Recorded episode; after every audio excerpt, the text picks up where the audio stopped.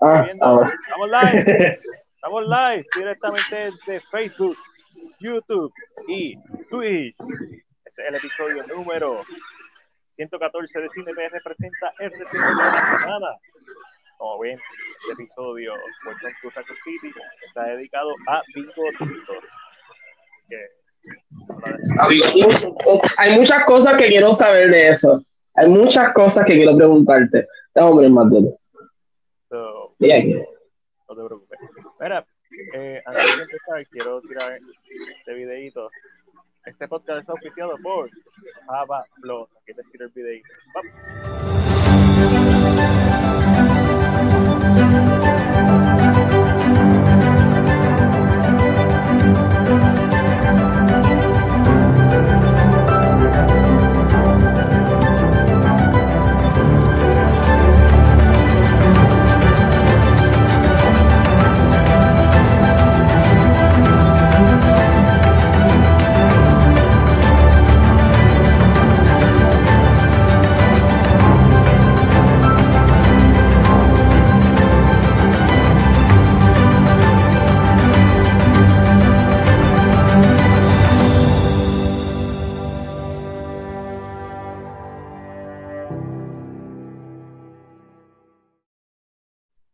Y para los yucas como yo, que no sabemos lo que es Java, Matiel, ¿qué es Java Plus? Java Plus es un nuevo servicio de streaming con un contenido curado específicamente hecho para la gente de aquí y la gente de la diáspora. Durante los pasados 10 años en CPR, una de las constantes que nos han preguntado nuestros seguidores de la diáspora es ¿dónde puedo ver esta película puertorriqueña? ¿Dónde puedo ver esta otra película puertorriqueña? Pues Java Plus es el lugar donde ahora vas a poder ver tus películas puertorriqueñas pero la selección curada, no cualquier porquería que salga por ahí, sino lo mejor de lo mejor. Así que pueden ir visitando www.javaplus.com para suscribirse. También entiendo que tienen contenido gratis con, anuncios, estilo, estilo Paramount que hace eso, y Hulu hacía eso anteriormente. está ahí la opción para que sepas, ¿verdad? Tu escenario, tu gente, tus películas. javaplus.com apoyando de aquí, importante. Y pendiente el lunes, que es Cyber Monday, quizás van a tener una oferta. Uh. Vamos a hablar rapidito, yo pensando donde, ah, yo pensando donde estoy, estoy también los jueves en Puesto Muy Podcast, suscríbanse a nuestro canal de YouTube, ahí salen que trama con Angelo también, salen las, las reseñas, por ahí viene, digo, todavía faltan un par de episodios para que llegue esto, pero por ahí viene el mode de el infame juego de Friday the 13 vamos a empezar a hablar de lo que vi. Eh, Matías, antes de que hable, Omi nos dice, Mark, ¿por qué te, escu te escuchas lejos? dice Omi. ahora, Vamos a ver. A ver, ¿habla? No te escucho a ti.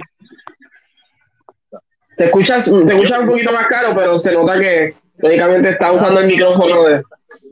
El teléfono está hecho de la mierda, no puedo usar el micrófono, el Blue Yeti que tengo, porque no tengo computadora se partió en canto. So, voy a gritar entonces. Grito, me escuchan ahora, carajo. O nos dice hola. Ángel Esteban. Ángel, Ayer Ángel Esteban Serrano. Hoy este vamos a dar gracias. Está la madre. Necesito un teléfono nuevo, una computadora nueva y necesito arreglar la computadora vieja porque están todas las pornos que yo consumo, ¿no? Están todos los libretos y todos los scripts y todos los planes de los videos que tengo que hacer para CTPR y tengo que enviarla a arreglar para comprarme una memoria externa que estaba hablando con esto. Con, yo, espérate, Omi nos, acaba, a, Omi nos acaba de escribir, busca otros headphones en la mesita de noche. No puedo, vete, porque tengo que estar cargando el teléfono, no puedo. No puedo. Déjame intentar buscar los blancos. Ángel, síguelo. No, no te preocupes, dale, dale.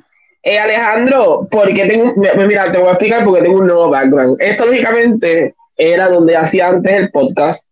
Eh, y, y mi madre, la mesa donde yo siempre estoy, donde hago el K-drama, es específicamente la mesa de, de la cocina. So, mi madre ve televisión en la sala y le molesta tener que ver películas en mute porque yo estoy haciendo un live. Por lo tanto, hicimos este cambio por completo. Este, este cuarto, oscuro, este cuarto oscuro, eh, el que me, me encuentro ahora, para, para que mi madre pueda disfrutarse de sus películas también y no ser tan egoísta.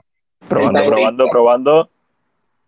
Omi nos dice Omi nos que le dice dice que una, una- a San- a San- ¿Me escuchan? ¿Me ¿Te mejor? escucha? ¿Escucha? ¿Me escuchan mejor? Yo escucho, yo escucho, yo escucho. Yo ahora a ti no te escucho mejor. Si yo hablo, Si yo hablo, Ajá. lo escucho allá. escucho allá. Se supone. Audífono. Ya no se escucha más bien. ¿Me Eh, te escucho raro. Te, te escucho, pero te escucho raro. Pero no es tu culpa, estoy seguro que soy yo. Yancy Javier nos dice, tráemela a mi negocio, yo te la arreglo de gratis. No, te, no acepto lo de gratis, pero te la traigo a tu negocio. Escríbeme al inbox y, y voy para allá. Sí, y como escuchaste, escribir a alguien más más bien, no te acepta lo de gratis, pero sí te la lleva a tu negocio. Este, seguro y, y hacemos algo. Y, créeme que te voy a dar las gracias eh, en el próximo podcast. Porque de verdad, ahí tengo el libreto del próximo guion que, que- que estoy haciendo, que estoy escribiendo, y es como que. Es un System Error 32. Se me, se me fue el, el antivirus que tenía. Y, y- y tras que eso no encuentro el key de Windows para reinstalarlo, porque intenté reinstalar, porque el problema es que no, no llego al display, al, al, al screen, no llego al whatever. Y pues, yo te la llevo. ¿Tú, tú ves los comments, Matías, o no? sí, yo veo los comments. Muchas gracias por Tony Ilmadi, escribió Omi. No es que Alejandro me preguntó porque tengo este background nuevo y es que mucho me soportó mami en la sala hasta que me La verdad, la verdad, la verdad. de, ahora Omi nos dice que ambos nos escuchamos bien, muy bien, llegamos, llegamos. También ¿Te estoy escuchando bien? Todo. Oye, ustedes saben. ¿Ya empezaste las compras navideñas, Ángel? Ya, ya hemos. Déjame terminar. Tengo un último comentario de Yancy. Termino eso y te contesto. O me dice los sábados y Yancy te dice: Pues llévamela a las 9 de la mañana y la, y la, y la abuses, estoy un descuento entonces. So, que se la lleven mañana a las 9 de la mañana. Ah, pues Ya. mañana a las 9 de la mañana estoy allí. Mándame la información de tu negocio para caerle mañana temprano. Y gracias, hermanazo. Y gente, ya saben, Yancy Javier Rodríguez tiene un lugar de, de arreglo de computadoras. Lógicamente, Eso. le pediremos su, su información para anunciarlo en. Claro. pero ya aquí los que están aquí lo saben. Pues mis compras navideñas no he hecho nada, no he comprado nada de Navidad, no he salido de mi casa eh, en compras de Navidad. Am, no sé si voy a hacer compras navideñas este año, no voy a regalarle a nadie, olvídate. Eh, aunque no, no le he enseñado foto a nadie, pero mi madre tiene un árbol de Supernatural, un árbol artesanal que todo fue mandado a hacer. So, quién sabe si pongo unos regalitos ahí abajo, me vi de mentira solamente para adornar, no sé. Sí, sí. ¿Sabes compras navideñas, más bien? Empecé hoy con las compras navideñas. Digo, el regalo de Omi yo se lo compré hace meses. Este, y lo tengo ahí en el arbolito ya. Y hoy fui a comprarle a mi sobrino eh, de cumpleaños, que cumple el domingo. Y le compré también, aproveché también para comprarle el de Navidad. So, ya salí de mi sobrino. Ahora me faltan como ocho personas. No, siete personas más. El de se lo compro. En el Chris se lo puedo comprar después porque, tú sabes, en lo que yo veo a Chris. Sí, esa, tiene esa ventaja. Sí, Pues, ay. Chris, mira tu regalo de Navidad. Lo tengo desde diciembre. y lo compré. Toma, pues si lo tienes que cambiar con el recibo, el recibo dice comprado en febrero. Más o menos, pero no, pero no. Aquí los que están aquí con nosotros, le tengo dos preguntitas, lógicamente, ¿verdad? No son de cine, pero forget about it. Aquí ustedes le dan gracias porque era el día de acción de gracias. Y la segunda pregunta, ¿hicieron compras de Black Friday hoy? ¿Qué compraron? ¿Aprovecharon los especiales de películas? ¿Salieron? ¿Se compraron un nuevo televisor que no necesitaban, pero por alguna razón lo quisieron volver a comprar? Déjenlo saber. Y Jancy, gracias por la información porque acabo de recibir que ya enviaste tu con- el contacto del lugar. Mil Perfecto. gracias. mil gracias. Lo chequeo ahora cuando acabemos el podcast dentro de un par de horas. Y, y voy mañana temprano para allá. Así que cuenta con eso, Yancy. Un millón de gracias. Eh, como te dije, yo fui a comprar eso y obviamente aproveché los descuentos, pero iba a ir para Best Buy, pero estaba muy lleno al mediodía y fue- no fue al mediodía, fue como a la una y dije, nada, quizás voy por la tarde y por la tarde fue que no fui. Este, me quedé aquí, preferí quedarme aquí. Fui a Don Juan a comprar jugo de China, eso fue lo que hice. Guachi, yo no salí de mi casa, ni ayer ni hoy. Pues no trabajé ninguno de los dos días, así que estoy- aquí estoy encerrado en mi casa, viendo películas, y jugando War for Mordor, Middle of Mordor, Middle, I don't know the name of that game. Sí, este, whatever. Sí, se, creo que sé cuál habla. El que tú eres este personaje que se puede, que puede entrar a, al, al ojo de Saurona a esa dimensión. Un, un, personaje inventado para para la serie, pero me encanta el juego. I don't know why, but I do love the game. Ese tiene dos partes y la segunda dicen que está bien decente. Es como que mejoraron las ideas que tenían para la segunda. Estoy dando la segunda. Okay. Yes. Ese dice que está bien decente el juego. Mira, además de eso, que vieron, ayer yo estaba viendo de Flintstone, pero no lo cuento porque no estaba sentado viendo de Flintstone y también vi Babe, que la estaban pasando por Telemundo. Babe es una película live action que tiene alma de película animada. Este, cuando cierra los closing eso en círculo y de momento cierra, pero se queda ahí en una esquina con los ratoncitos cantando, ahí como Chipman. Esa, voz bien chillona, Esa, pero no las cuento como películas que vi, uno, porque las vi en Telemundo con anuncios, y dos, porque no estaba prestando la atención. Eh, los Flintstones, qué dura esa película con Rick Moranis y John Goodman. Esta, además sale Cleopatra, sale, eh, este, ahí, Elizabeth Taylor. Ajá, la mamá de, esto, de, de, la señora Pica Piedra. De, de Halle Berry sale, que vi la película no de Halle Berry, so, vi Halle Berry hace veintipico años atrás de Flintstones. Una de las, eh, está entre The Flintstones y Vampire in Brooklyn, la primera película que yo recuerdo haber visto en el cine. Es una de esas dos. No estoy seguro. Creo que es Vampire in Brooklyn que salió antes, en 94. Pero The Flintstones también salió por esa fecha. Yo creo que yo no he visto nunca Vampire in Brooklyn. No te pierdes de mucho, no te pierdes de mucho. Suena, no me suena, Yo la, quiero volver a ver el año que viene para hacer reviews de, de películas como que, que significan algo para mí, ya sea por eso, porque es de las primeras que vi, o porque han tenido un impacto mucho mayor, como Seven, este, la que la vimos en, en la escuela, nuestra maestra de inglés nos puso Seven en, intermedia. Muy dura, muy dura, muy dura. Esa fue la que puso la semillita ahí de en mí de, mira, horror, buen horror. Este, le gustaba mucho el, eh, este, Hellraiser, todavía no entiendo por qué.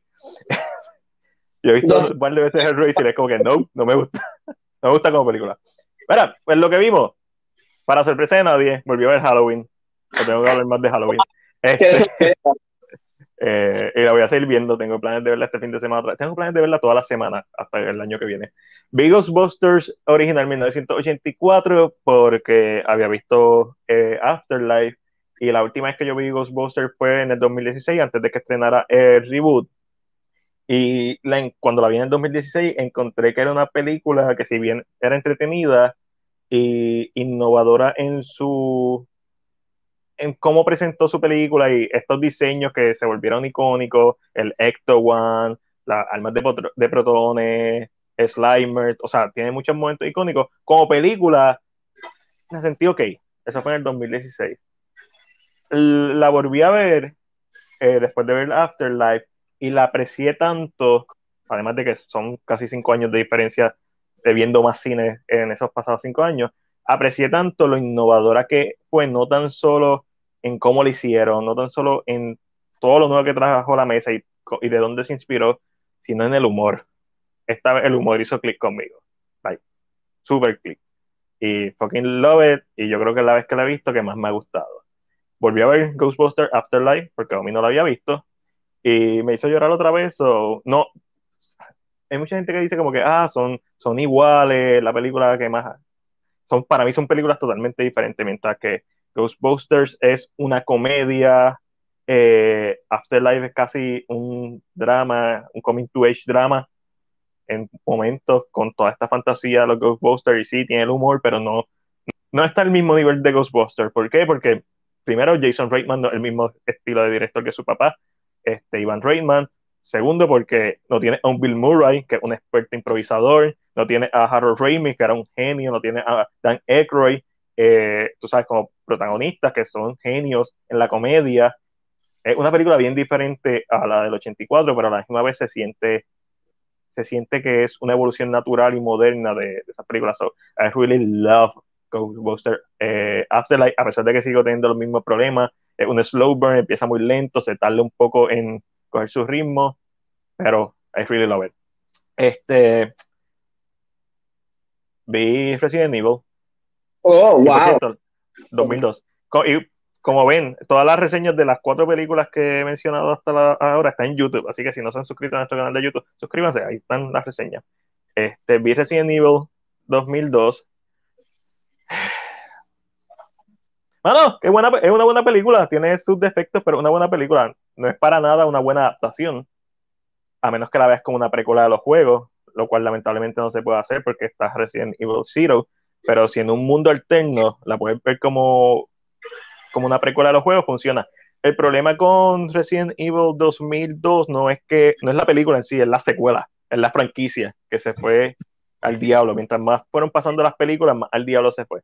Pero esta película es genuinamente una buena película con muchos defectos, pero no por eso menos entretenida, una buena estructura, eh, buenos personajes, icónicas en momentos, la escena de los lasers icónica, el, los primeros ocho minutos cuando pasa el, break, el breakout que tiran el T-Virus y, la Red Queen empieza a, cerrar el laboratorio, está en la madre y, sus defectos están más en decisiones de la dirección, iluminación, cámara, eh, este, música, I don't really love it, pero y, y, para mí el peor problema que tiene, lo peor que tiene Resident Evil 2002 es que y lo dije en mi reseña, es que no debieron hacer el personaje protagónico un original.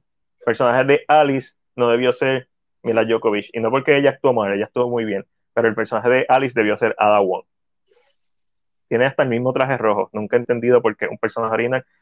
¿Por qué? Porque en retrospectiva, la franquicia se enfocó tanto en este personaje original que totalmente ya para la tercera película no tienen que ver nada con los juegos. O sea, es una historia 100% aparte. Todavía la segunda intenta hacer Resident Evil 2 y 3, específicamente Nemesis. Y no sé. Eh, a mí me gusta. No es un guilty pleasure. Yo considero que es una película competentemente hecha. James Cameron considera que es una película competentemente hecha. Eh, y es un guilty pleasure para él. So, si James Cameron le gusta, ¿por qué a ti no? Eh, ahora, Ángel. Vi ah, Ahora sí.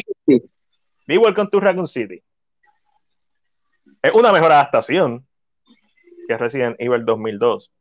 No, una mejor película. Ok, ok. eh, so, fanático aprecias la adaptación. Sí, obligado. Esta es la primera película basada en un videojuego que yo veo y claramente el director no le importa un carajo el público que no conoce de los videojuegos. Es como que esta es una película hecha para los fanáticos de los videojuegos que me digas un poquito más, si tú entiendes que si hubiera tenido más chavo, no hubiera sido mejor película. No. El error es lo que todo el mundo sospechaba, el mezclar las dos historias. Lo hizo de una manera competente. Okay, Estoy sorprendido que lo haya hecho de una manera competente. El problema es que esto no es una serie. Si esto hubiera sido una serie de, tú sabes, ocho episodios, esto hubiera sido un serión. Esto no es una serie, esto es una película de 107 minutos con una escena post crédito, por cierto. Ok, eso es una película. La mayor en que se trató tal vez dado a sci-fi o a algún canal que lo pudiera trabajar, hubiera sido mejor, ¿tú crees? Obligado, obligado. Porque y, fíjate, esta película es ¿No? de 25 millones. Sí, sí, sí. No te escucho, no sé qué pasó, pero no te escucho. ¿No me escuchas? Ahora te escucho, no te escucho. no me escuchas. El presupuesto de esta película fueron 25 millones. La película del 2002 tenía un presupuesto de 30 millones. Esta película tenía todo en su contra. Y estamos hablando de una película de casi 20 años. O sea que con la inflación esos 25 millones son menos todavía. Eh, o por ejemplo, los 30 millones de la película del 2002 son más. Eh, esta película tenía muchas cosas en su contra y el hacer una historia tan ambiciosa combinando las dos partes fue un tiro en el pie. Y no es que fueran malas, las dos partes son buenas. Lo que pasa es que no hay tiempo. Todo se siente superficial, lo cual es una pena porque el elenco lo hizo muy bien. Ah, que sí. Esa es la otra pregunta. Vamos allá. Porque la primera pregunta era que el thriller no gustaba porque los efectos eran baratos. vamos a decir que aunque los efectos sí tal vez no son grandiosos, es mejor adaptación, que era lo que estábamos hablando hace un tiempito, que uno que no, estábamos buscando una mejor adaptación. Pero el otro problema siempre fue el casting. Cuéntame del casting. Bigotito. El casting estuvo en la madre, actually. El casting fue bueno. El problema es que el libreto que tiene no le da tiempo a los actores a brillar. Las actuaciones son buenas, pero como el libreto está malo, la plebe, el público común, va a decir, ah, actuó mal. No, no actuó mal. Actuó lo que el libreto estaba hecho. El libreto está malo en muchas partes, en muchos diálogos. Si tú conoces, si conoces, vas a notar que es el libreto los que, el que está crippling el actor. El actor está repitiendo lo que está en el papel, no puede hacer más nada el actor está dando el 101% y le está partiendo. Eh, Robbie la que hace Claire, Jill Valentine, este, Chief Irons, que es el de Gotham, el que hace de. Ese la partió. O sea, tú le coges hasta cariño al Chief Iron, porque este el jefe de la policía clásico que siempre está molesto y siempre está gritando y siempre está hablando malo, este, y con todo el mundo.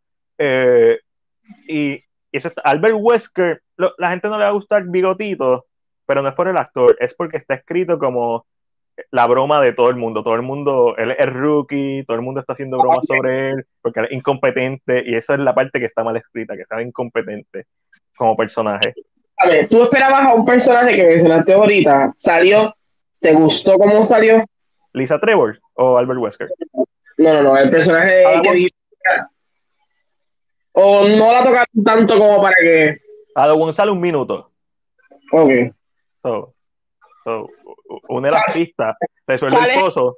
¿Sabes el momento, ¿sabes el momento que te esperabas que iba a salir? En base, ok. Cuando, cuando, es así. No no no, no, no, no, En base a cómo la película presenta la historia, sale en el momento que yo esperaba que iba a salir. Eh, porque yo no soy muy purista, yo sí, obviamente una vez yo me siento en el cine, pues es lo que tú me traes y la película trajo cosas interesantes. Había una, eh, estaba en la dirección correcta. Lo que pasa es que o era una serie o era la película enfocada en Spencer Mansion y después una secuela en Dragon City. Pero mezclarlo las dos cosas para mí no funcionó porque le quitó peso a lo demás. Lo que pasó con el director fue que dijo, lo más seguro no me va a dar una secuela, vamos a tirarlo en una sola película y voy a salir de esto ya. Sí. Okay, pero, me, pero que merece la pena ir al cine a verla? Si eres fanático de Resident Evil, de los videojuegos específicamente, yo no, esto como película es peor que la del 2002, pero es mejor adaptación.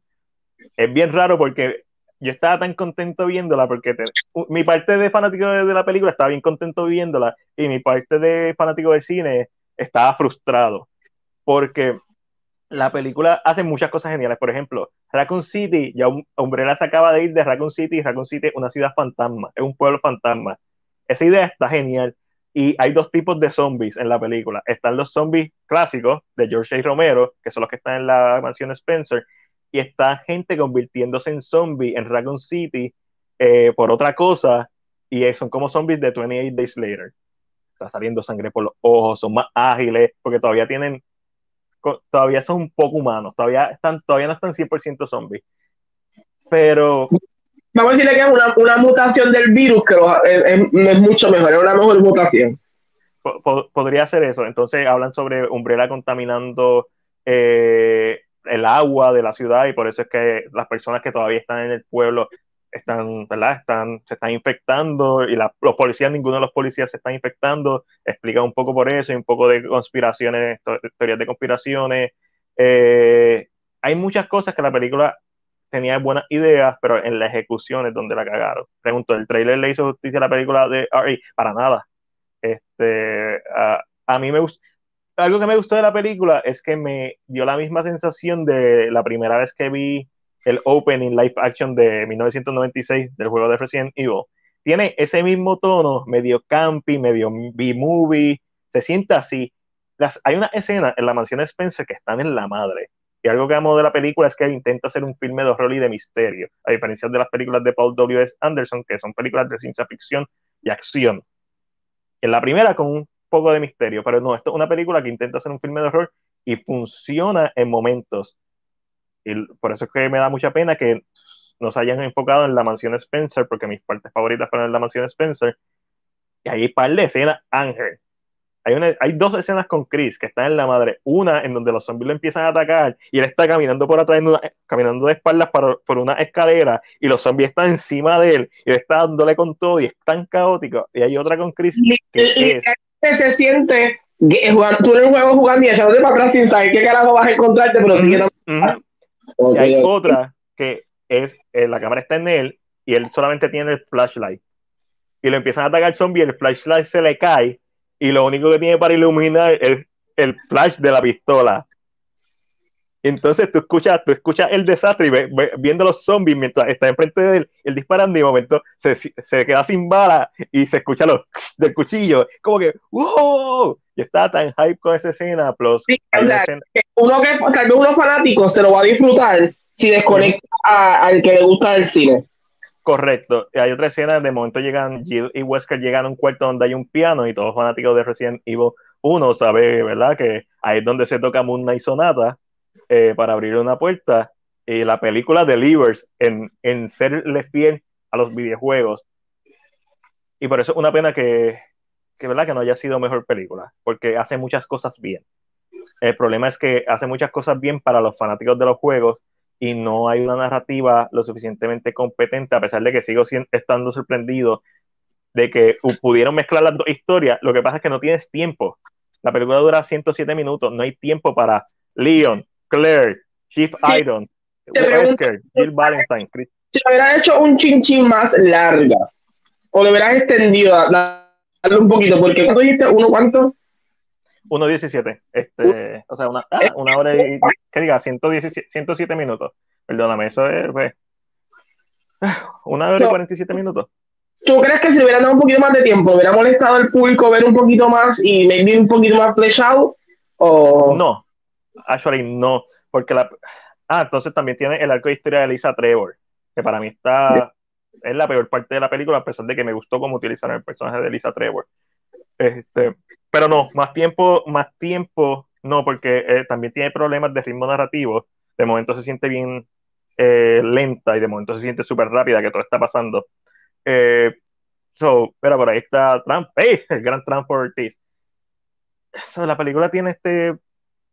Si hubiera tenido más tiempo, más escenas, más minutos, ya sea 10 más, 15 más, 20 más, es posible que si hubiera sido una mejor película porque si le daba la oportunidad a los personajes a respirar. Ángel, estás frisado, no te veo.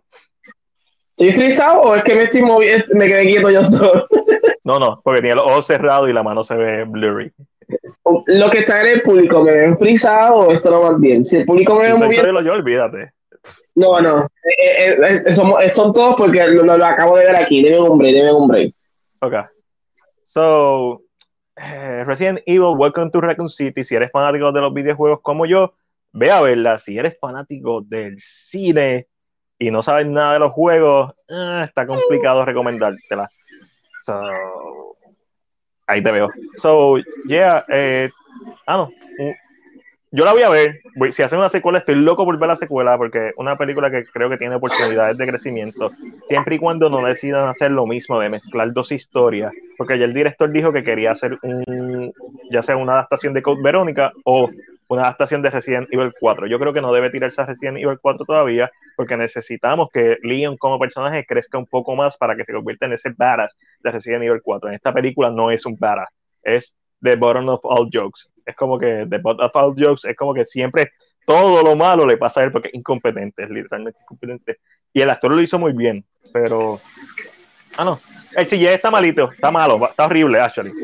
A mí no me molesta porque se ve como de video games, pero cuando tú ves Resident Evil 2002 y los perros, que son perros reales con, ¿sabes? Con make-up, effect, se ven tan brutales y el perro de esta película se ve tan CGI y asqueante, pues, pues duele. También este Birkin, cuando está mutado, mm, se ve mal, se ve como en el trailer, pero no molesta. A mí no me molestó. Interactúa con los personajes y eso me gustó. ¿Dónde está Ángel? Pero, pasando a otras cosas que vi, vi en Netflix de Harder They Fall, que esta película western, pero es como un black western porque los personajes principales y todos son, son afroamericanos y tiene esta música tiene mucho reggae, lo cual amé el western y el reggae, no sabía que podían mezclar también. Eh, esta película es como si hubiera sido una película influenciada por Tarantino en su, en su música, en, ¿sabes? Como un poco Django Chain, pero todos estos personajes afroamericanos, vaqueros, bandidos, policías, eh, cabaret, el villano, Regina Kill es la mano derecha de Idris Elba, la, la Keith Steinfeld, whatever, como se llame, es la otra, el otro que es secuaz de Idris Elba, entonces tiene a Khan. La mano izquierda. La mano izquierda. Tiene a, The One Who Remain, este, con el protagonista, tiene a, a, ¿cómo se llama esta muchacha? Este Domino, Sassy Bates. Ah, Sassy, Sassy Bates. Sassy Bates es también otra, o sea, el problema con esta película es demasiado larga es como 30 minutos, se siente 30 minutos más larga de lo que debió ser, porque llega un momento en donde eso, ese primer acto, esos primeros 30 minutos están tan excelentes, con un ritmo narrativo tan, uno está tan ahí, de momento la película drag, empieza dragging, y vuelve otra vez a recuperar su ritmo en el final, porque es toda la escena de acción, pero ese drag para mí le afectó un montón. Me gustó, está bien buena, altamente recomendada, de lo mejor que he visto en Netflix cinematográficamente este año by far. Pero también vi Red Notice, que es lo nuevo de Deep Rock, Gal Gadot, eh, Ryan Reynolds. Está entretenida, está buena. Me gustaron mucho las tomas que hicieron con drones. Hay muchas tomas acrobáticas con los drones. Eh, es exactamente lo que uno espera de una película de ellos tres. La actriz que destaca Gal Gadot, actually, destaca muy por encima de ellos. Eh, Ryan Reynolds hace de Ryan Reynolds, D-Rock hace de D-Rock, funcionan muy bien. Muy, muy por encima. Muy por encima. Damn. o sea, el chiste es que es Galgadot. Eso es por eso que digo, muy por encima y es Galgadot. Porque Galgadot siempre, con su acento, siempre se va a sentir como Galgadot, pero no se siente como Wonder Woman. Eh, exacto, ella, ella, ella trata, the, the thing is that she tries. She's, she's pushing for something, yes. Exacto y sigue siendo sexy, sigue siendo algo que hemos, es familiar de Galgadot, pero no se siente como, como Ryan Reynolds haciendo Ryan Reynolds ni Te pregunto. Ella es la villana, ¿verdad? Ella es la villana. Eh, eh. Kind of, kind of like, te pregunto, ¿te convence como villana para pull off el Evil Queen? Porque es una de las cosas que la gente había hablado, que lógicamente aquí era donde maybe podíamos ver un poquito de, de lo, el antagónico lo que pasa es que ella no es 100% una villana. Okay. como que empieza con villana y no termina como villana. Vamos a ponerlo así. So, no. Me parece un buen step para eso. Pero me gustaría verla en algo un poquito más high profile antes de, de Evil Queen. Pero que, que, sea algún, personaje más grande.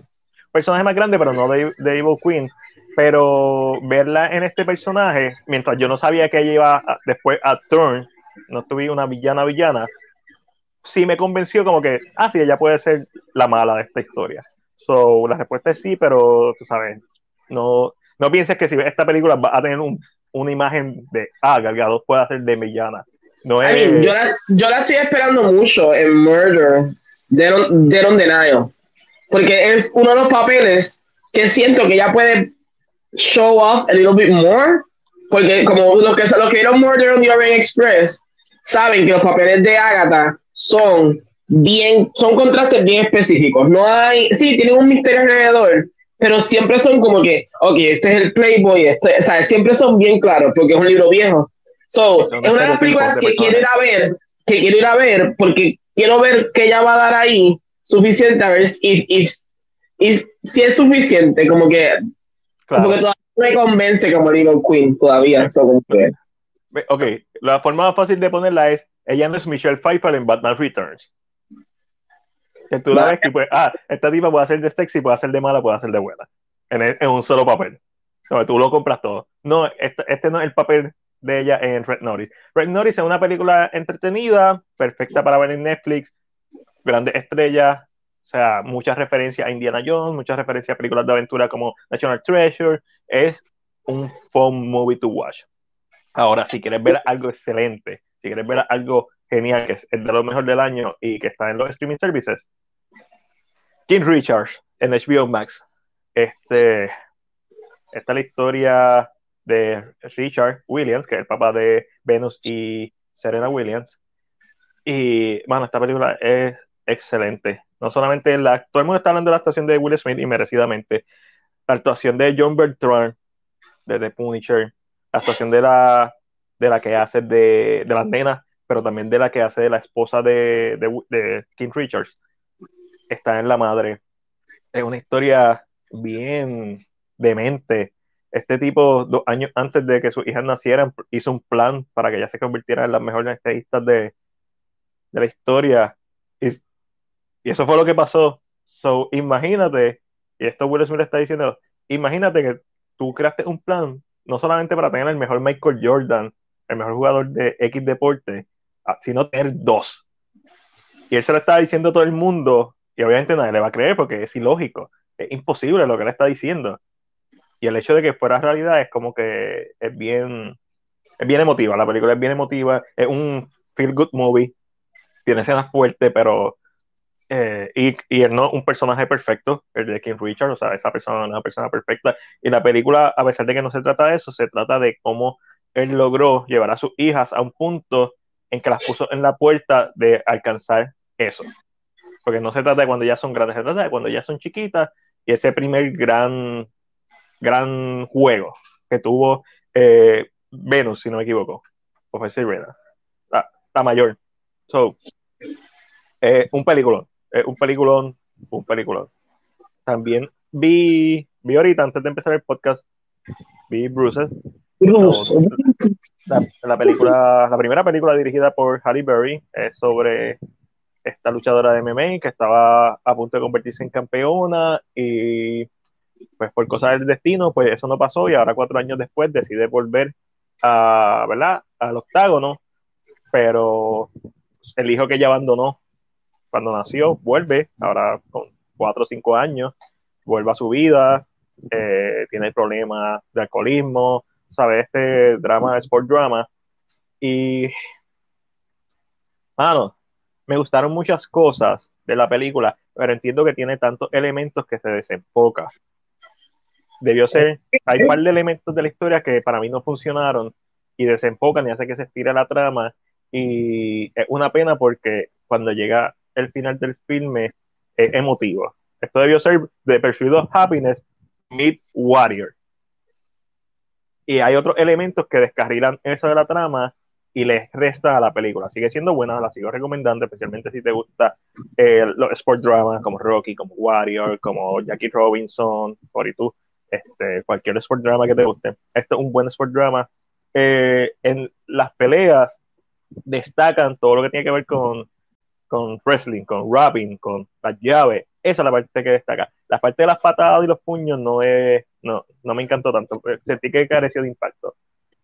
Pero todo lo que era wrestling, me, encantó. Los movimientos que hacen estar en la madre. Me recordó a, a, a esto, a Warrior, cuando él está haciendo rapping, porque no es el más fuerte de los peleadores. So, le tienes que ganar de otra forma. Por eso me gustó un montón. Y por último, ahí es donde Ángel y yo entramos, vi Tic Tic Boom. Tic Tic Boom.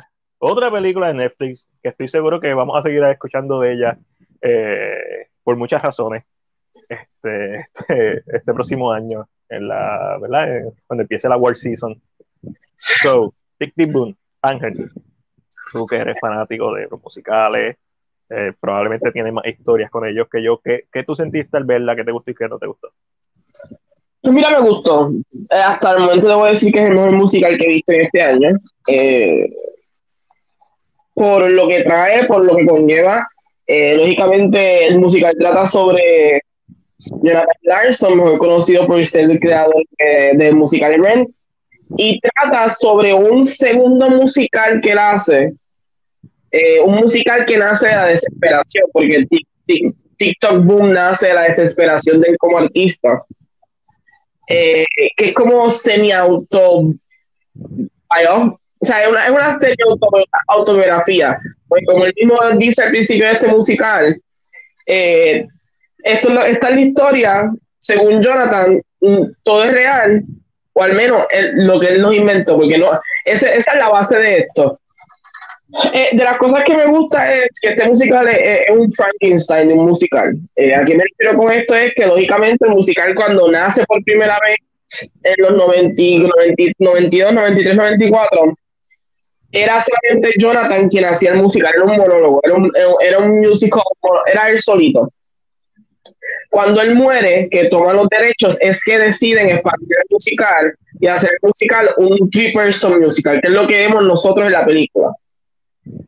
Eh, muchas de las cosas, lógicamente, que están empatadas, el musical era un musical cambiante, eso siempre se había escuchado, que esto era un musical que siempre fue cambiante. Depende de cómo se sentía Jonathan, cambiaba los personajes, o le cambiaba más o menos las historias en el aspecto de que, ejemplo, si estaba molesto con su novia, se movía esto un poquito, o sea, había unos cambios. En uno de los cambios, por ejemplo, hay un personaje que es el personaje de Judy Light, que es Rosa, que es en el, hay, un libreto para, para, para allá, para el 2000 something, que Rosa no le dice sigue escribiendo y hasta que pegue.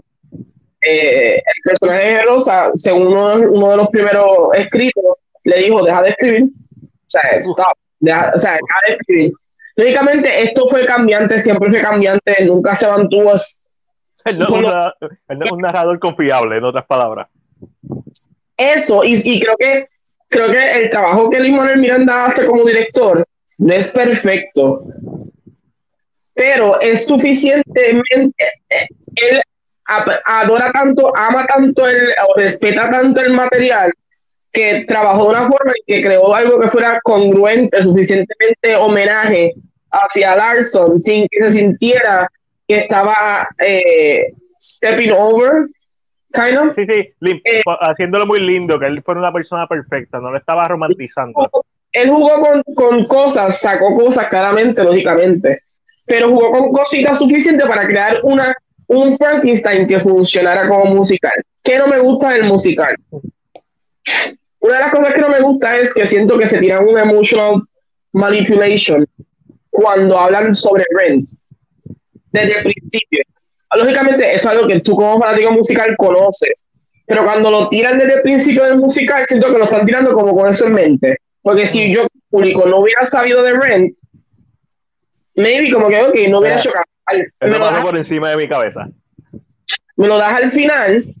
Y, ah, porque eres el creador de Rent. Ah, pero no, ¿qué pasa? El, el, al dejármelo del principio, everything becomes, todo se convierte en un build-up a Rent. Todo lo que está pasando son como pasos hacia Rent. Es lo que, es lo que yo por lo menos sentí. Lógicamente, porque habían canciones y cosas que él escribía y tú decías, ah, Brent, ah, Brent, ah, Brent. Cuando ella le dice, escribe sobre lo que tú conoces, Brent. Este, so que eso si se hubiera sacado, aunque yo conocí quién era Jonathan Larson, ¿verdad? Lógicamente, pero si hubieras como que sacado, maybe no se hubiera sentido tan, no hubiera sentido tan palpable, un ching más. lógicamente me lo recordaste, me recordaste específicamente que eres el creador de Brent. Y entonces cada historia con el HIV y todo, todo me sigue tocando Ren, porque Ren es su obra maestra, su obra final. Eh, Ren trata sobre eso, que yo nunca he visto Ren, ni la película ni el musical. Trata sobre, Ren trata sobre este grupo de amigos, eh, donde uno de los temas más fuertes es el VIH. Okay. Eh, y trata sobre también sobre unos bohemians que quieren pelear contra el gobierno, porque el gobierno está haciendo las cosas mal. Eso es la lucha entre los pobres y los... So, mm. esto se ve en la película. hay momentos que es... Y, creo que es... Cuando lo mencioné al principio, y aunque yo sabía como que... Y, fue como un switch, como que... Ah, entonces, everything se convirtió como en un build-up de que este es el de camino a Ren, este es él montándose hacia Ren. Y creo que le quitó mucho peso a los primeros, a este musical TikTok boom. Y entonces, pero es, es, eso soy yo, en lo personal. Yo tengo otra persona que me encantó, que no le molestó ese tipo de cosas, pero yo en lo personal sentí que fue como un Pixar move de que, ah, ¿sabes qué, Brent? ¿Sabes lo que pasa en Brent? Mira cómo fue todo ese camino hacia allá. Las escenas favoritas mías. Brent de Origin. Claro. Eh, la escena favorita mía, las dos escenas favoritas mías son una, lógicamente, la de Tyler. Sunday. Ajá. Eh, esa fue la primera que me sacó lágrimas. Son personas importantes, te quiero preguntar, porque la cámara, el lenguaje. Todo el mundo. ¿verdad? Es como que Ya está diciendo Mari, no sé quiénes son, pero son importantes. Todos los que quedan al final, todos los que aparecen, todos son leyendas que se le preguntó a Limón Miranda sobre eso y él lo que quería era traer leyendas fuera del tiempo, leyendas que él admiraba, porque si se, si bien se recuerdan cuando él estaba viendo Sunday on the Park, Sunday eh, on the Park, with George, que es Bernadette Peters la que está en el musical. Y es de Bernadette Peters en el baile. Eh, y leyendas que son de después, por ejemplo, los tres bombs que salen son tres personajes del caso original de Ren. So, era una idea de cómo cada todas estas personas todos eran inspiración y fueron inspiración después. Era esta mezcla, era este, este mashup. Eh, el señor que sale, que se ve bien alto, que se ve bien elegante, ese hombre tuvo 10 años haciendo el fantasma de la ópera. Es el hombre que más tiempo ha estado haciendo el fantasma de la ópera. Se pararon los pelos y todo. Hay, todo el mundo, todo el mundo tiene un estatus grande, claro. Hay unos que son actores más chiquitos, pero por ejemplo está el de Cabaret, está el viejito que, que se ganó el Tony recientemente por Town, está Philip So y René que son de, de Hamilton, está Chita Rivera que lógicamente la conocemos por, por Chicago, está Bebe Turi que lógicamente la conocemos también por Chicago. So, hay como que muchas leyendas y yo, ay, qué lindo. Yo, no siendo un conocedor de, de musicales, pero sí de lo que es lenguaje audiovisual, de ver muchas películas, es como que es tan obvio que esta gente importante, yo no sé quiénes son, pero soy importante. Y, y además de que la temática de lo que él estaba cantando en ese momento era como que perfecto para mí, es como que ahí fue la primera lágrima. Es por lo que él está cantando de este artista que, Las tomas todas están hechas para que. la segunda escena favorita, alguien tiene que ver por ser fanático de, de Broadway, es en el workroom. Ahí no está hecho de esa manera. No, no está hecho de esa manera, pero cuando él está eh, presentando que está Sondheim, la primera vez que vemos a Sondheim. Esa escena, todos los que están ahí sentados, mm. todos son escritores y liricistas de Broadway, todos. O sea, ninguno de los que está ahí eh, es un extra. Todos son liricistas de Broadway. Eh, ahí está el escritor de la música de Wicked, entre ellos está sentado. y, por eso están ahí. Eh, mucha gente piensa que esta escena se hace en honor a, lo que inspiró el Larson a escribir después, a estos editores nuevos, lo que ha provocado. esas dos escenas son muy importantes para mí eh, por, el, porque se les rinde homenaje. Lo que no me gustó fue lo que dije ya, todo lo demás me gusta, no, no me molesta nada más, ni la música, la actuación está fuera de liga. Todavía tengo que ver, mucha gente me dice que es la mejor actuación de Garfield, mm. pero ¿qué pasa? Yo creo que es la mejor actuación constante de él. O sea, es que es constante, se mantiene. Tiene tanto que hacer en el, en el papel que quizás destaca por eso, pero películas como Breath es, excelente, como House of Rich. En Boy, ese es un trabajo espectacular. En Social Network, esa última escena que tiene en Social Network es, pero por eso es que yo pienso que es constante. Porque tal vez en estas películas hay escenas que tú te recuerdas. En esta hay tanto que está pasando a la vez que yo creo que se mantiene. No me sorprende que sea nominado, no me sorprende. Eh, yo pienso que hasta ahora la debería ser nominado entre él y Will Smith. lógicamente faltan más actuaciones por ver, pero eh, siento que ah, están entre ellos dos pero, pero me gustó, me gustó, me gustó mucho. Eso es lo que me gusta, pero eso soy yo, eso soy yo como fanático, tal vez de, de Broadway, tal vez de los musicales, tal vez de, pero una persona regular le va a gustar el musical, está bien trabajado, está bien hecho. Es de lo mejor, sin duda, que ha hecho Netflix. Yo, obviamente, no siendo un conocedor como tú de musicales, pues muchas de las referencias después, viendo videos después para instruirme después de ver la película, cuando está tocando el piano, que Luis Manuel Miranda explica acá. Ah, eso es una canción que eventualmente se convirtió en una canción de Friend y lo pusimos en la película para los fanáticos de Friend. es cool, pero como nunca he visto no, no entiendo el contexto. Ah, Friend es muy bueno. La película me la recomiendo o mejor, veo el musical. Las dos son Yo tengo gente que no le gusta la película. no le gusta para nada. So, te recomiendo el musical primero y después la película. Okay. Este, so, todas esas referencias pasaron por encima de mi cabeza y lo que a mí me gustó de esta película, lo más que me gustó por encima de. Ok, Luis Manuel Miranda me gustó que fuera un tributo, que no hubiera nada de Luis Manuel Miranda en esta película, excepto su cambio. Estilo, estilo hecho, que me pareció excelente, ¿no? Eh, el, chiste de ese cambio es que él no iba a salir. Se supone que ese cambio le, pertenecía a Chip, que es un actor que originó el papel de, del Baker en Into the Woods. Pero por COVID no pudo, no, no pudo ir. Soy Manuel Miranda dijo, pues ¿qué hago? Aparezco yo. Aparezco yo, claro. Pero ese tipo de cositas así me, me gustaron, me gustó que, que, toda la música fuera él. Obviamente las actuaciones, las actuaciones en general todas, obviamente Andrew Garfield, la freaking voto del parque, lo más que yo amé de esta película, por encima de todo, fue conocer esta historia. Yo no sabía esta historia. todo para mí fue nuevo. Y cuando la película se acaba y te dice, ah, y él murió el día antes de preview de Ruin, como que, oh my god. O sea, yo tenía tantas emociones por tanto por el, el journey artístico que experimenté con la película, conocer el tipo de persona que era, ver sus fallas, saber que era una persona que estaba dispuesta a sacrificar todo, sus amistades, su familia, sus parejas, todo por su arte, eh, que ciertamente va a ser una persona egoísta, pero a la misma vez yo puedo entender eso de sacrificar las cosas. Es, interesante, él, eh, o sea, tú respetas su devoción al arte, pero él, está, dispuesto a sacrificar todo. O sea, él, es egoísta, en sí, él es, egoísta, lo cual es bien sorprendente porque no te cuento una historia de alguien que tú dices, se murió, vas a respetar la memoria, no, no él era así. aunque era muy bueno, eh, porque era una persona que lo daba todo, por el todo, pero él estaba tan dado suerte que no era capaz de, de, de dejar su arte perder. Mucha gente se dice, dice, mira, yo no lo voy a lograr, fuck that, I'm, I'm, leaving.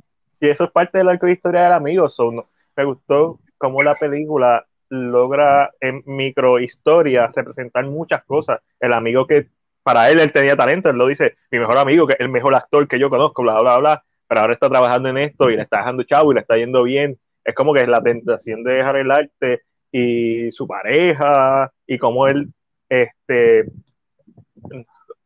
básicamente no le presta atención a ella ya, y hay una decisión importante y ahí es donde entra el, la escena de Sunday, en donde él dice, tengo este amigo que está en el hospital, tengo esto, tengo esto, tengo esto, pero tengo que estar aquí ocho horas trabajando. Porque no hay otra forma. Interesantemente, estas dos personas sí existen, no, solo son los nombres reales de estas dos personas. Eh, su amigo al sol de hoy sí está vivo todavía. Oh, eh, cool. El que hace eh, Jesús, no sé cómo se llama el actor. a, Jesús, a, Jesús, yo lo conozco porque salió en Voice in the, Voice in the Band, que sé que no lo has visto más bien. No.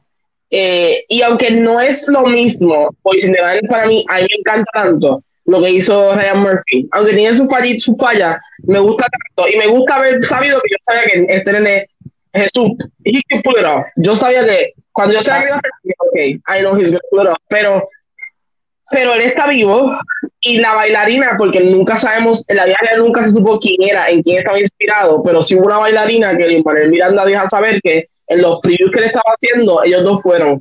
lo, que, lo, que, la gente piensa que son la inspiración de esos dos personajes. Pero déjame decirte algo. A mí, yo sabía que Vanessa Hodgins tenía un talento cabrón, pero ya.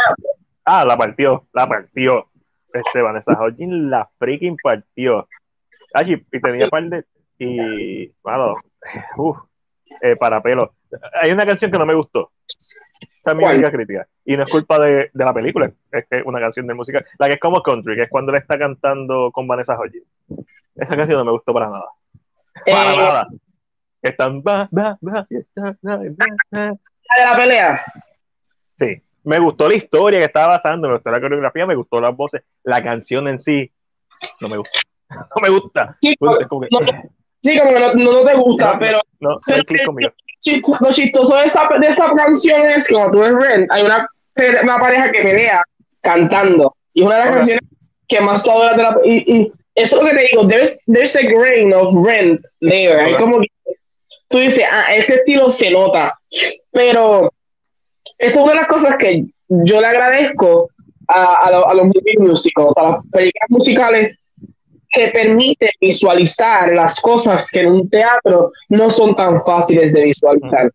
Eh, y yo historia era bastante simple, se trabajó bastante bien para que se transmitiera de una forma esencial. Que una de las cosas que tú, cuando tú ves un, un, un, un músico, tú piensas o dices, ok, qué bueno, porque entonces la escena que es de esta manera la puedo visualizar mejor, porque tengo la, o sea, eh, por ejemplo, por ejemplo, Wicked, vamos a decir Wicked. En Wicked, ella tiene que volar y se va cuando se, cuando se convierte en The Wicked Witch. El Broadway, ella se levanta y tú la ves, lógicamente. Pero en, el cine, lógicamente, la vamos a ver visual en el aire. Claro. Pero entonces, el problema entonces de los musicales es la adaptación, lo que deciden dejar adentro, lo que no deciden dejar. Que pronto voy a ver una adaptación. I'm so scared. So, so, so scared. Y hay una pregunta que la voy a poner ahora, Matías. ¿Vas a decir algo de TikTok Boom o paso el comentario? No, yo creo que zumba los comentarios por ahí para abajo. Mira, eh, Alejandro nos escribe que vio The, The, Humans y hasta ahora es su película favorita del año. Alejandro, debo decir que no sabía de esa película, me enteré por ti. So, para la semana que viene. Alejandro, mira lo que me compré. No veo más 10 como medio. Este de Tarkovsky, eh, Solaris y Stalker. ¿Viste lo que se compraron? Alejandro dice Violet, estoy entre The Humans y The Green Knight. Por mí, la mejor película del año. No, papi, de, Green Knight puedo decir que oficialmente está fuera de mi lista de las 10 mejores del año. Eh, este, creo que eh, King Richards y entre King Richard y Tic Tic Boom la sacaron. Tengo que reorganizarla porque hay un par de películas ahí que están como medio el garete. Aquí, está. ¿Debería ver West Side Story original antes de ver el remake o me uso de experimento social y ver la nueva primero? Ve la nueva primero.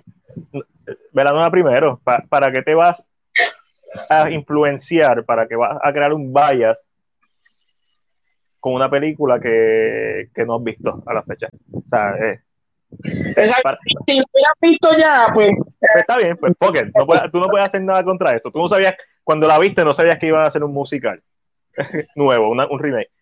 Como Ángel, Ángel la, debe haber visto y Alessandra la vio.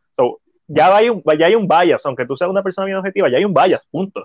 Porque tienes un punto de comparación. Sería inhumano que no existiera ese bias. Pero si no la has visto, lo pules, ver la nueva, bla, bla, reseñarla en, en base a lo que tú piensas y ver la original después y decir, oh, ya entiendo por qué las personas, o esto, esto y esto. Para, mí el, experimento social siempre es opción number one. So. es mi recomendación también. Y Alejandro también nos dice, Solaris, qué fino bebé. Gonna show you las que me compré. Envíame, envíame eso. Este, estoy, estoy a punto de comprarme dos más, pero Hoy no había especial de. Pues el lunes que sale el especial de Black Friday y Cyber Monday de esta gente. Eh, eh, durante todo el mes de noviembre, son dos meses al año, eh, creo que es marzo y noviembre, ellos, ellos tiran un especial de 50% de descuento en Barnes Noble. y ahí es donde tú me ves comprando películas de, de Criterion Collection. Me sale a 20 pesos en vez de a 40. son caras, son bien caras porque tienen mucho de special featuring. Este, y, tiene una calidad ridícula. Aprovecha, Ángelo, me dice. hay, hay, hay, hay par que yo creo que te gustaría. un, monstruo va a ser la primera que me va a comprar. Siempre va a ser la primera. Siempre. Un monstruo es como que la veo y es como que sí, Ángel. Ah, pero, eh, es, cine. Estaba por comprarme de Seven Seal. ¿Qué está? Tengo que ver qué más está. Realmente no me he sentado.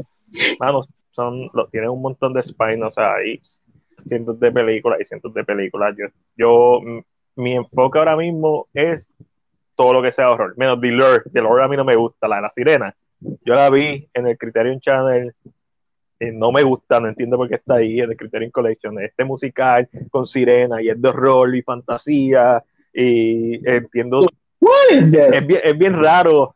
Es como, yo entiendo por qué una película como Beauty and the Beast, la original, está ahí. Entiendo por qué Nightmare, uh, the, Night, the Night of the Living Dead de George Romero está ahí. Este, The Lord, yo no entiendo por qué está ahí. No, a ver, como que, guay, guay, tía. hasta The Irishman, yo entiendo por qué está ahí. No es porque es la mejor de Scorsese, es porque es de Scorsese. Por eso que está ahí. está ahí. es, por, eso, es plenamente por eso. Para Criterion decir, no, nosotros tenemos todo lo de Scorsese. Scorsese está aquí completito. Sí, como que, no, un, un día sacamos una colección completa porque como tenemos ya, so we can. That's it. I don't know. Pero nada, voy a, entrar, voy a entrar a ver qué tienen, a ver si por lo menos por Yo no tengo ninguna película de criterio, nunca he tenido ninguna película de criterio. Yo dejé de comprar películas hace mucho tiempo. Bueno, me llegó the Rings los otros días, pero estoy tratando de venderlo. Um, eh, pero nada, me, me- que yo vi, que yo vi. Eh, ah, ah, ah, nada, como ustedes saben, mañana regreso al fin después de tanto tiempo, después de casi cuánto, dos meses fuera, ya, culpa de mi trabajo. en España. a, a K-Drama con Angelo y voy a hablar de It's Okay That's Love y también voy a hablar de Hellbound, pero por encimita It's Okay That's Love trata sobre este escritor que en su niñez tiene un trauma y en la, por cosas del destino se encuentra, ¿verdad? O se enamora de una psiquiatra. So, esta idea de que toca mucho, ¿verdad? Lo que son la- las situaciones de, de la salud mental y el título, ¿verdad? Por eso mismo lo dice, eh, uno está bien, eh, eh, así es el amor, you cannot, no puedes eh, decidir hacer lo que te dé la gana a base de, de cómo uno ama. So, es bien interesante la narrativa, no me gusta mucho el final, porque hace, hace un Deus máquina para mí, pero una conveniencia ahí bien cabrona. Sí como que tú, what the hell happened, how fast, él tiene una situación mental que no es que se cura, pero mejora muy rápido para mí en lo personal. What the, what the fuck happened here? Eh, pero mañana en, en con Angelo a las ocho y media creo que lo voy a hacer mañana, como quiera yo voy a estar anunciándolo. Eh, pero mañana con Angelo por aquí por Cine PR. Otra cosa que he estado viendo, que también voy a ver mañana porque también es un drama coreano, eh, es lo nuevo que nos trajo Netflix, Y es- Hellbound. el Bound. Ok, tú habías visto los primeros episodios, el, el primer episodio, el Yes. viernes pasado. Ahora que has visto más episodios, ya, ya están todos en Netflix. Son seis, que no sé por qué son seis, o sí. Ok, ya viste los seis. Yes. Ok, me dijiste que habían cosas que no te gustaron del primer episodio. Ahora que viste los seis, eso sigue estando ahí. Sigue estando. Se siente. ¿Qué pasa? Se siente. El, el, el ritmo que tiene es. Lo siento muy lento para el público general. Lógicamente, yo estoy un poquito más acostumbrado. Vamos a, a, a ser claros en esto, ¿verdad? Porque, pues. Pero lo siento demasiado de lento y, y creo que el público general no va a, a grasp la situación que está pasando en, en- en- este drama. Ok. Eh, no se te explica nada, no sabemos qué está pasando. Se acaba en el episodio 6 sin conocimiento alguno de lo que está pasando. A mí eso me vacila, actually. Pero a mí me gustó eso. A mí, I love it. Pero me desesperó Ajá. que yo decía, coño, me hubiera dado también un poquito más de episodios, me hubiera extendido un chin Claro. chin, unas cositas, eh, ¿verdad? Porque la, narra- la base del, del drama es el siguiente. En este, de momento en el mundo, por alguna razón, aparecen unos ángeles, y hago, ¿verdad? Esto. Aparecen unos ángeles que se presentan y te dicen, Matiel Joval, tu muerte pasará en cinco días a las tres de la tarde, and you're bound to hell. What? Y eso es un decree, eso es lo que ellos conocen como un decree. Y en ese momento aparecen estos tres demonios de humo, que lógicamente sí, ahí es medio barato, pero tú dices, coño, la cinematografía del show está buena, te va a dar pasar a los monstruos. Es como yo con, lo- con Resident Evil. Sí, sí, sí, si funciona, uno se lo deja pasar. Es como que, "Ah, lo demás se ve bien, vamos a dejar de pasar esto, eso nada más. Eh, ¿Y qué pasa? Ellos van, que por alguna razón son bien agresivos, en vez de llevarte al infierno directamente, te dan una pela primero. Ah, tremendo. De que puños te rompen contra la pared y después cuando estás así, "Ugh, no puedo moverme. Ahí te hacen así con la mano, los tres, y sale una luz que te quema, papi, al Chris. Te deja quemadito, quemadito. Sabe ahí, este, fried chicken.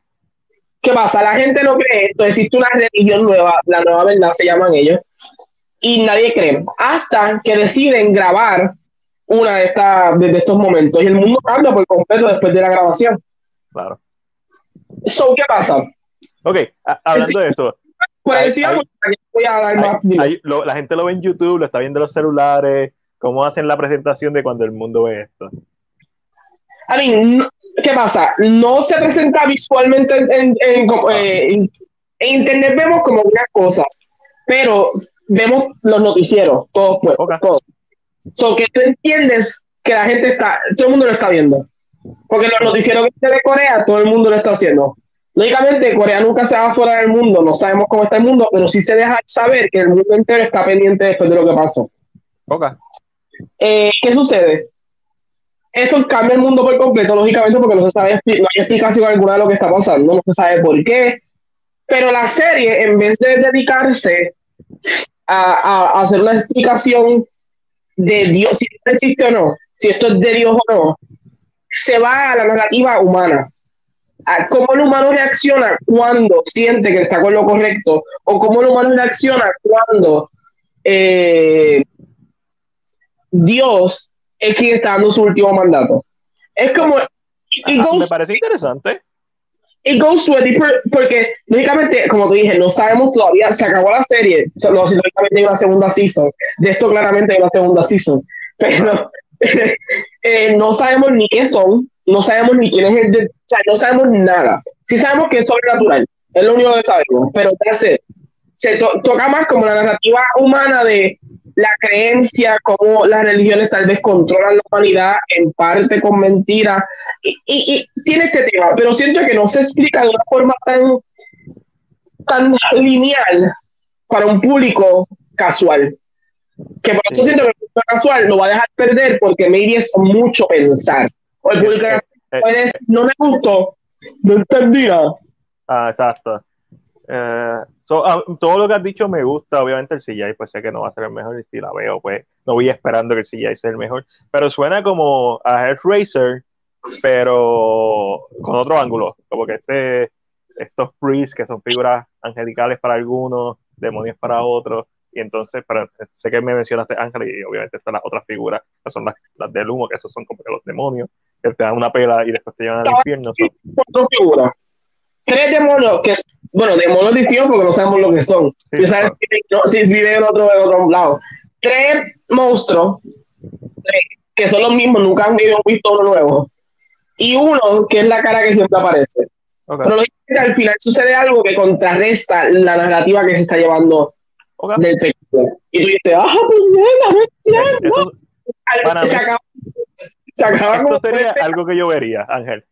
Se acaba un episodio ¿qué puñeta es esto? No entiendo. No, no, y, yo me encojona esto, que tú me dejes una serie así y sabiendo que Netflix va a perderse como dos años para sacar la segunda season. Ah, vamos a ver, vamos a ver. Ojalá, ojalá no se tarden tanto. Pero todo lo que has dicho me, me encanta.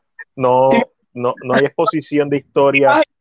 ¿Qué manera que esto no tenga éxito y así decía la segunda season? Ah, normal. Normal. En Netflix.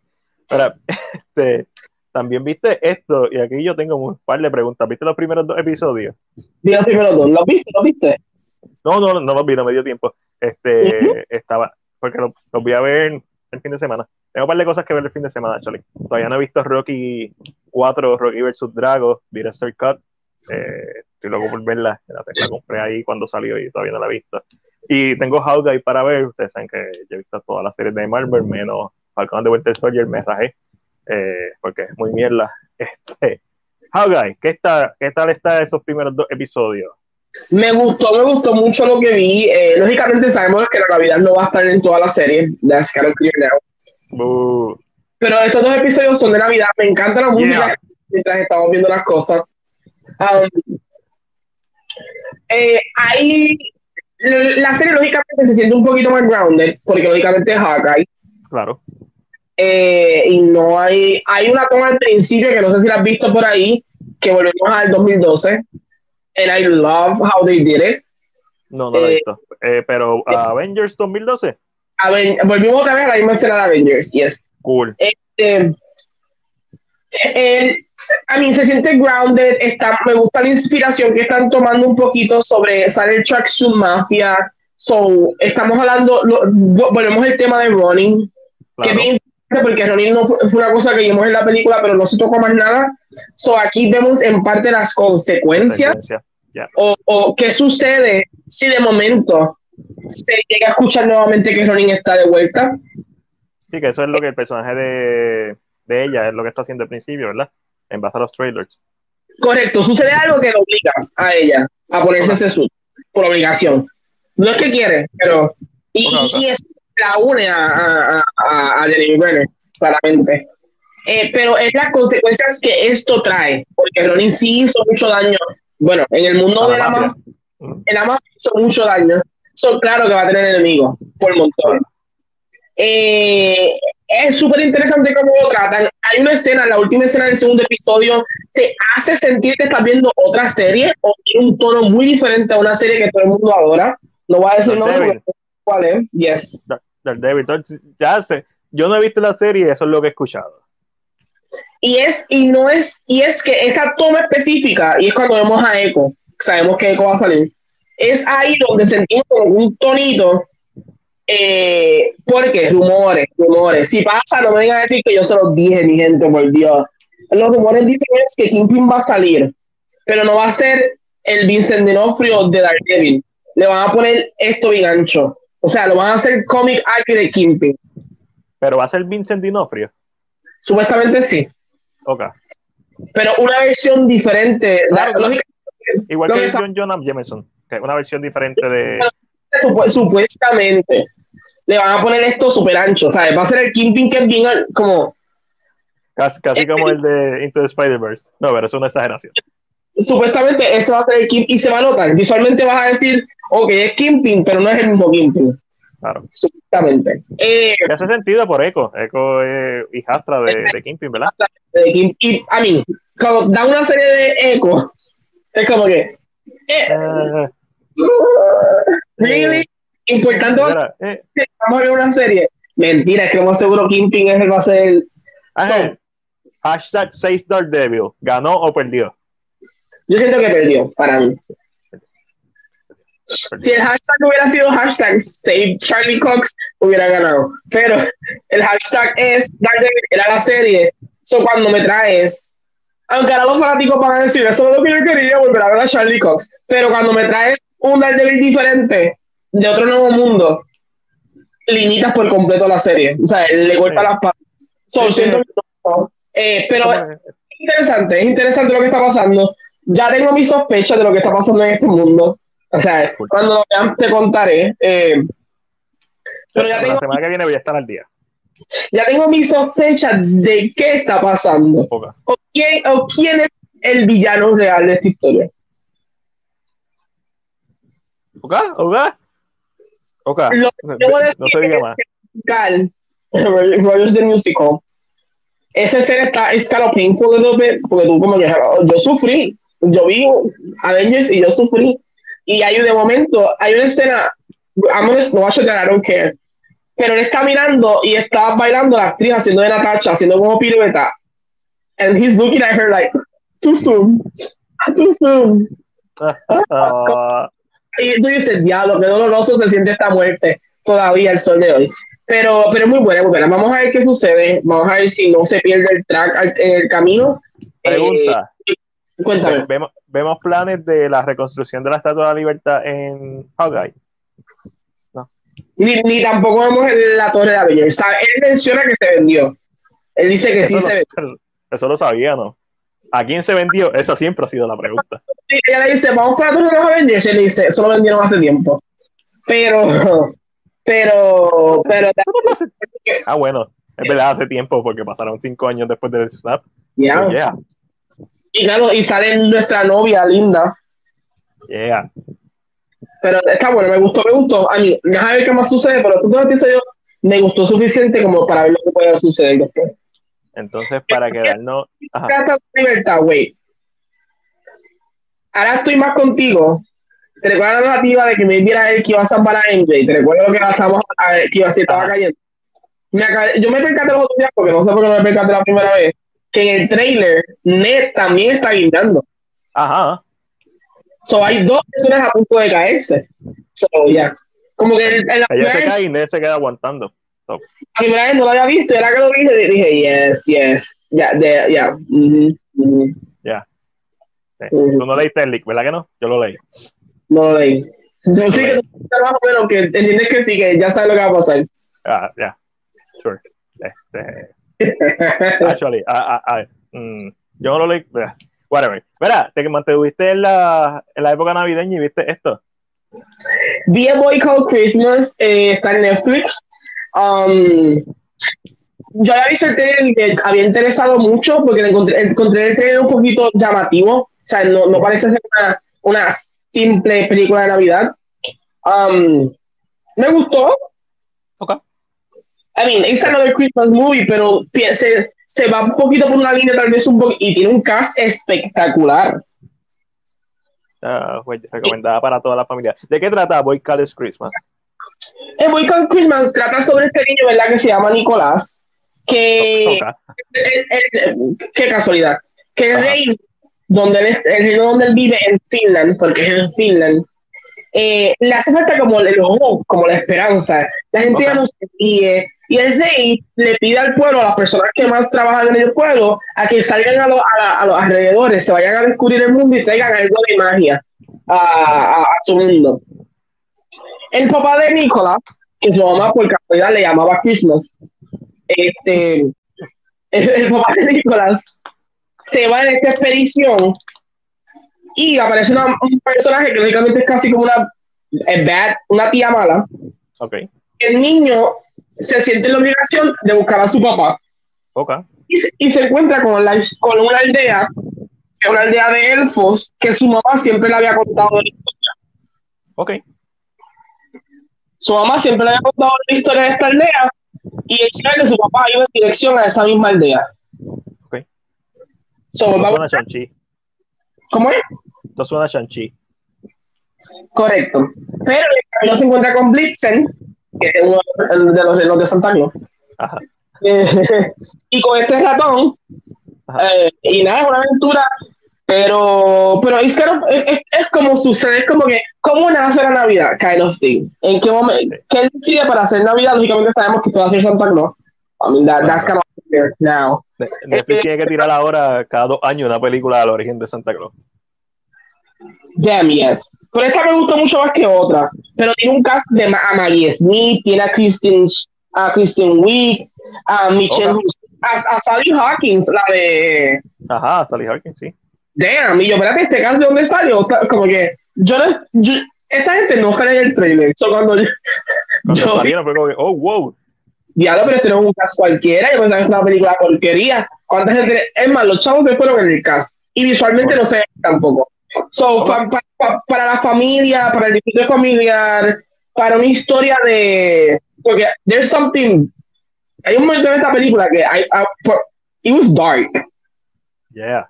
Como todas las películas deberían ser. la película hay una muerte, pero de que rajatabla. Y yo, perdón. Y lógicamente, es- esto es un cuento que está contando Maggie Smith a unos nenes. Mm, ok. Eh, y los nenes sufrieron la pérdida de su mamá. So, trata- ella les trata de hablar del grief, porque ellos no celebran Navidad, no tienen árboles en la casa, porque es la primera Navidad sin su mamá. So, es como que el- como el, como el dolor puede convertirse en algo mejor. Es, es, eh, creo que por eso me gusta más. Porque no es solamente Navidad, es, es Navidad y How Grief. Maggie Smith dice una, una, una, un- una frase que yo subí ayer en Facebook y nadie le dio like. Pero, Pues nadie sabe de qué estás hablando. dice: Grief is the highest price you pay for love. Oh, bello, está bello. Y tú, como me dices, oh, Ángel, para, para Perdón. que no. el luto es el precio más alto que pagas por el amor. Bello, está bello.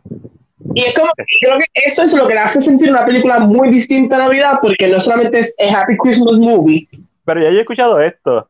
What is eh, eh, grief, but love persevering? ¿En qué ¿Verdad? película dicen eso? ah, yo no sé, eso me suena muy conocido. Ajá. Y no es tan viejo, es algo reciente. Ah, no, eso, eso, eso es de, eso es de, de WandaVision. Ah, exacto, el final. Pero ve. Esta, cuando esta él- película, Cuando él le habla y le dice, what is, what is grief? Bueno, pues ella se lo dice al nene. Como que le Ah, dice, ese es el precio más, es el precio más caro que tú pagas por el amor. Y es interesante, so, yo creo que por eso me gustó mucho. Y ah, este tipo de historias así, este, con tonos oscuros, la gente dice, ah, pero es que para mí, mano, de Christmas Carol, más oscuro no puede ser, es una historia viejísima. Eh, eh, todos los cuentos de, de, los hermanos Green.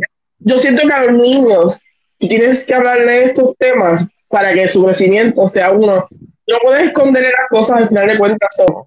Hay niños que pierden familiares, hay niños que pierden a sus mamás, hay niños que pierden a sus papás. So you need stories, necesitas, necesitas cuentos y cosas que les hagan tocar la pérdida, que les hagan ver lo que es perder, para que se convierta y, y creo que es bien interesante, porque lógicamente si eres muy chiquito a, a cuestionar lo que está viendo en la película, como padre tienes el camino ahora para decir, mira, estas cosas pasan, porque a veces uno no sabe cómo empezar la conversación. So, sí, películas como Big Hero 6, que el hermano muere, a pesar de que visualmente tú lo ves y piensas que es una película que es bien brillante por sus colores, ¿no? Pero toca temas más profundos, sí, no, no, tiene, no todo tiene que ser muerte, pero La Noria, eh, que es un cortometraje eh, de España, eh, muestra eso también sobre el grip de una manera audiovisual brillante. En animadas, el villano tiene una historia buena y de, y de bueno se hace malo. Ayuda a entender que la vida, la gente no, a mí es más difícil explicarse a un niño, pero se le hace más fácil a un niño ver, porque esta persona que yo quería antes mucho, ahora es una persona que es más odiosa o es más... Y, le, le, le, pone como un, le hace como un playground suficiente para que el niño entienda exactamente lo que está viendo. So, a, mí me gusta, a mí me gusta el cine inteligente para niños, me, como que I like it. Que cuando mi sobrino viene a casa, yo lo pongo a ver de Alien y Chucky, okay. Friday the 13 No, okay. no. También lo pongo a ver Dragon Ball Z. Balance. Sí, lo pongo. De hecho, la última vez que él vino, él me pidió ver Alien. Wow. Dije, sí. Y después me pidió que fuera, que fuera las partes buenas, que estaba muy lenta. Y yo, ¿qué parte? Ah, cuando sale. Ok. Vamos a lo bueno entonces. Después de una hora, la jodida película empieza. I love Alien, pero es lenta como un cerebrea. Pero entonces también viste esto. Eh, es que a veces como que lo tengo mucho que ver y trato de centrarme todo lo que pueda. Eh, After Life of the Party, una película de Netflix de esta chica que eh, se murió. Se muere. Después de un party, borracha, lo más seguro, tiene un accidente. Ya. Okay, ya. Eh, eh, muere y tiene que resolver tres cosas. O sea, tiene, tiene tres unfinished business. Esto suena a, a Christmas Carol Hanover Edition. Si no lo hace, pues va al infierno. Cool, Nunca dicen infierno, dicen below. Eh, o si no, Ah. pues va Ok. a mí, es, es una película, eh, pero bueno, es depende realmente como que el mood. So, vi eso. Obviamente. Vi Grey's Anatomy que lógicamente pues regresó. Y nada, ustedes saben que esto me crió desde chiquito, so there's no, there's nothing to say about this anymore. ¿Viste, viste Grey's Anatomy? ¿Te gustó el episodio que viste? Me gustó, me gustó. Eh, a mí le estamos dando una pareja a Meredith al fin, porque después de Oh. Maxine estaba difícil, so we have somebody for her. Me gusta. Yo creo que no la maten tampoco. Y muy oportuno, viste esto. Vi Black Friday, este, oportuno, ¿verdad? Porque hoy es Black Friday. Eh, vamos a empezar por algo. La película es producida por Bruce Campbell y sale Bruce Campbell. Ya con eso, eh, tú sabes lo que vas a ver. Vamos a empezar por ahí. Esto es Ash, pero. Y es más, hasta las letras se parecen un poquito a las de Evil Dead. Es como este campy, horror, Y ya. con los budget. Eso es lo que yo veo aquí. Este es el, el- la ¿Ese es Michael J. White? Ese mismo es Michael J. White, yes. I love Michael J. White. Eh, la sinopsis de la película es que esto es una tienda de juguetes Ajá, eh, preparándose para el Black Friday ajá. y por alguna razón hay como estos zombies que están apareciendo. Ok. Um, so, ¿qué hacemos. ¿qué hacemos nosotros en una tienda de juguetes cuando hay una invasión de zombies? Porque son del espacio también, para joder. Cool. I love it. Eh, it's kind of fun. Tú sabes lo que estás viendo, so sabes que hay comedias chabacana, es como, hay cosas, están tus clásicos personajes, pero a la misma vez que has trabajado alguna vez en, en retailing, en ventas, en tiendas así, están los, los personajes, las personas que tú conoces en toda la vida, el que siempre quiere estar lamboneando al jefe, el que no le importa lo que está haciendo en el trabajo. Yep. Eh, eh, so, it's fun. Eh, la, vi, la vi por eso, claro, para un fun movie, so, la vi por eso, me gustó, me gustó. Eh, no sé qué más decir de una película como esta. It's just that, a fun movie. El- el- la película lo que es. Bruce Campbell produciendo una película. su- Suena perfecto para mí. Ya, terminamos con lo que vimos. Mira, por ahí alguien comentó, no sé si ya lo pusimos o si hay más de un comentario porque no lo veo desde. desde El comentario, pero no se ve nada. So. Domingo, ¿qué, qué pusiste? ¿Qué querías decir? Era, vamos a lo comprar o lo vende. Esta primera la compramos, que es el póster para el nuevo documental de Puerto Rico, The Biggest Dream, que trata sobre eh, el radiotelescopio de Arecibo, ¿verdad? Eh, su, su creación, el impacto de haberlo perdido de una manera tan dramática, actually. Eh, y lo más importante de esta noticia, el poster, me encanta el póster, by the way. Para la gente que nos está escuchando, está bien bonito, lo subimos a la página, pero lo, lo importante es que sepan que esta película estrena en cines el 2 de diciembre. Así, eso es lo que importa. Vayan a apoyar. Ustedes dicen, mucha gente que no hay cine bueno, pero entonces cuando se hacen producciones como esta, cuando salen streaming services como Java Plus o Java Más, eh, que te ponen el- lo mejor de lo mejor que tiene Puerto Rico, tampoco lo ven. Entonces siguen hablando como, ¿sabes? Con el papagayo sin saber. Y el problema es que se creen que saben. Ángel, esta es tuya. Voy, voy, voy. Aquí no. Ah, no, creo que ah, necesiten mucho. Desafor- bueno, desafortunadamente, bueno, tristemente, el Correcto. día de hoy que Steven Sondheim ha fallecido hace 91 años, eh, ¿verdad? Él es un titán de Broadway, eh, es, un, es, es una- es uno de los pioneros en el cambio de Broadway, ¿verdad? Que sucede, lógicamente, si vieron eh, TikTok Boom, saben que es inspiración de, de Larson, es creador, era compositor y liricista, entre sus trabajos está Into the Woods, Todd Barber Street, West Side Story, Company, Foyles, y la lista sigue. Eh, así que, ¿verdad? Es una pena. Yo, como le dije, a quien no digo esto de mala voluntad, pero como le dije a Ash de, de Legacy Universe, coño, 91. Ah, Sí, estaba prestado ya, estaba prestado. Este, Sí, como en el mundo en que vivimos hoy en día, 91 es una edad que tú dices, pero es también una, es una pérdida triste. Eh, no se sorprenda que Manuel Miranda tenga un proyecto bajo la manga ya para homenajear. obligado.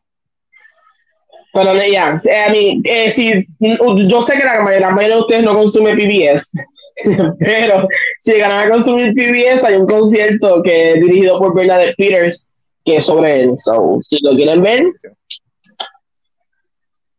¿qué es la Y, primera pues, Era, Ridley Scott de manera oficial dice que sí se está preparando una serie de Blade Runner. Aparentemente la misma tendrá una duración de 10 horas, lo que podemos entender que son 10 episodios aproximadamente. Lo compro, lo compro. Mira, aquí mismo tengo Blade Runner. So, y obviamente tengo Blade Runner 2049. eh, y hay un cortometraje y hay, y hay una serie de Netflix animada. Blade Runner es una franquicia que merece expandirse igual también. Esto probablemente va a salir para Hulu. Eh, y digo, no es mentira, Blade Runner es de Warner Bros. Sí, sí, Pero la se- sale para Hulu, más seguro. Alien es la que sale para Hulu. Este que también, papi, Ridley Scott, este, este ha sido un buen año para Ridley Scott. Tiene de, de ay, The Last Duel, ahora tiene la de Gucci, que no sabía que él la había diri- dirigido. The House of Gucci. Ok, sí, sí, eso es de él, eso es de él. Yo, yo sabía que era de él y por eso no la he visto. Pero no, no, sí, me encanta el elenco y bla, bla, bla, pero no me interesa la historia. Honestamente, no me interesa la historia. Es de Ridley Scott. El de Ridley Scott ahora aumentó mi interés por la historia. Este, so, la veré pronto, espero verla pronto House of Gucci. Lo compro, Blade Runner es un mundo cool. So, Ángel, ¿tú lo compras o lo vendes? Lo compro, lo compro. A mí no, no, es necesario, pero. No, no es necesario. Es necesario que digan, vamos a hacer una continuación de la última película. Eso es necesario. Pero Denis Villeneuve está, o sea, está, está, comprometido con Dune. Y ya, con, ya no, no, hay más noticias. Vamos para Netflix y los demás. ¡Bum!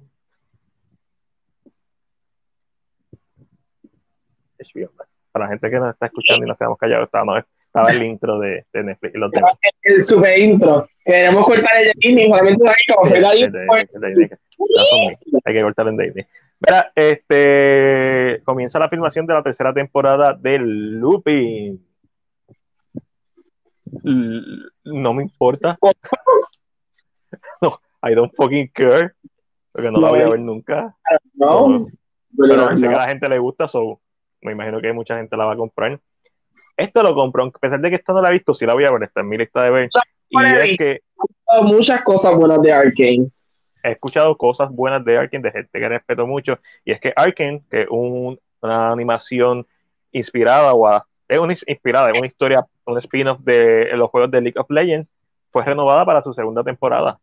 Y Netflix ha demostrado que es bien competente haciendo animaciones basadas en videojuegos. Lo vimos con Castlevania, ahora lo vemos con Arkane. So, esta, esta está en mi lista de ver, so lo compro por eso y porque he escuchado hermosuras de esta serie en cuanto a calidad y narrativa y profundidad. So, estoy loco por verla. Eh, próximo.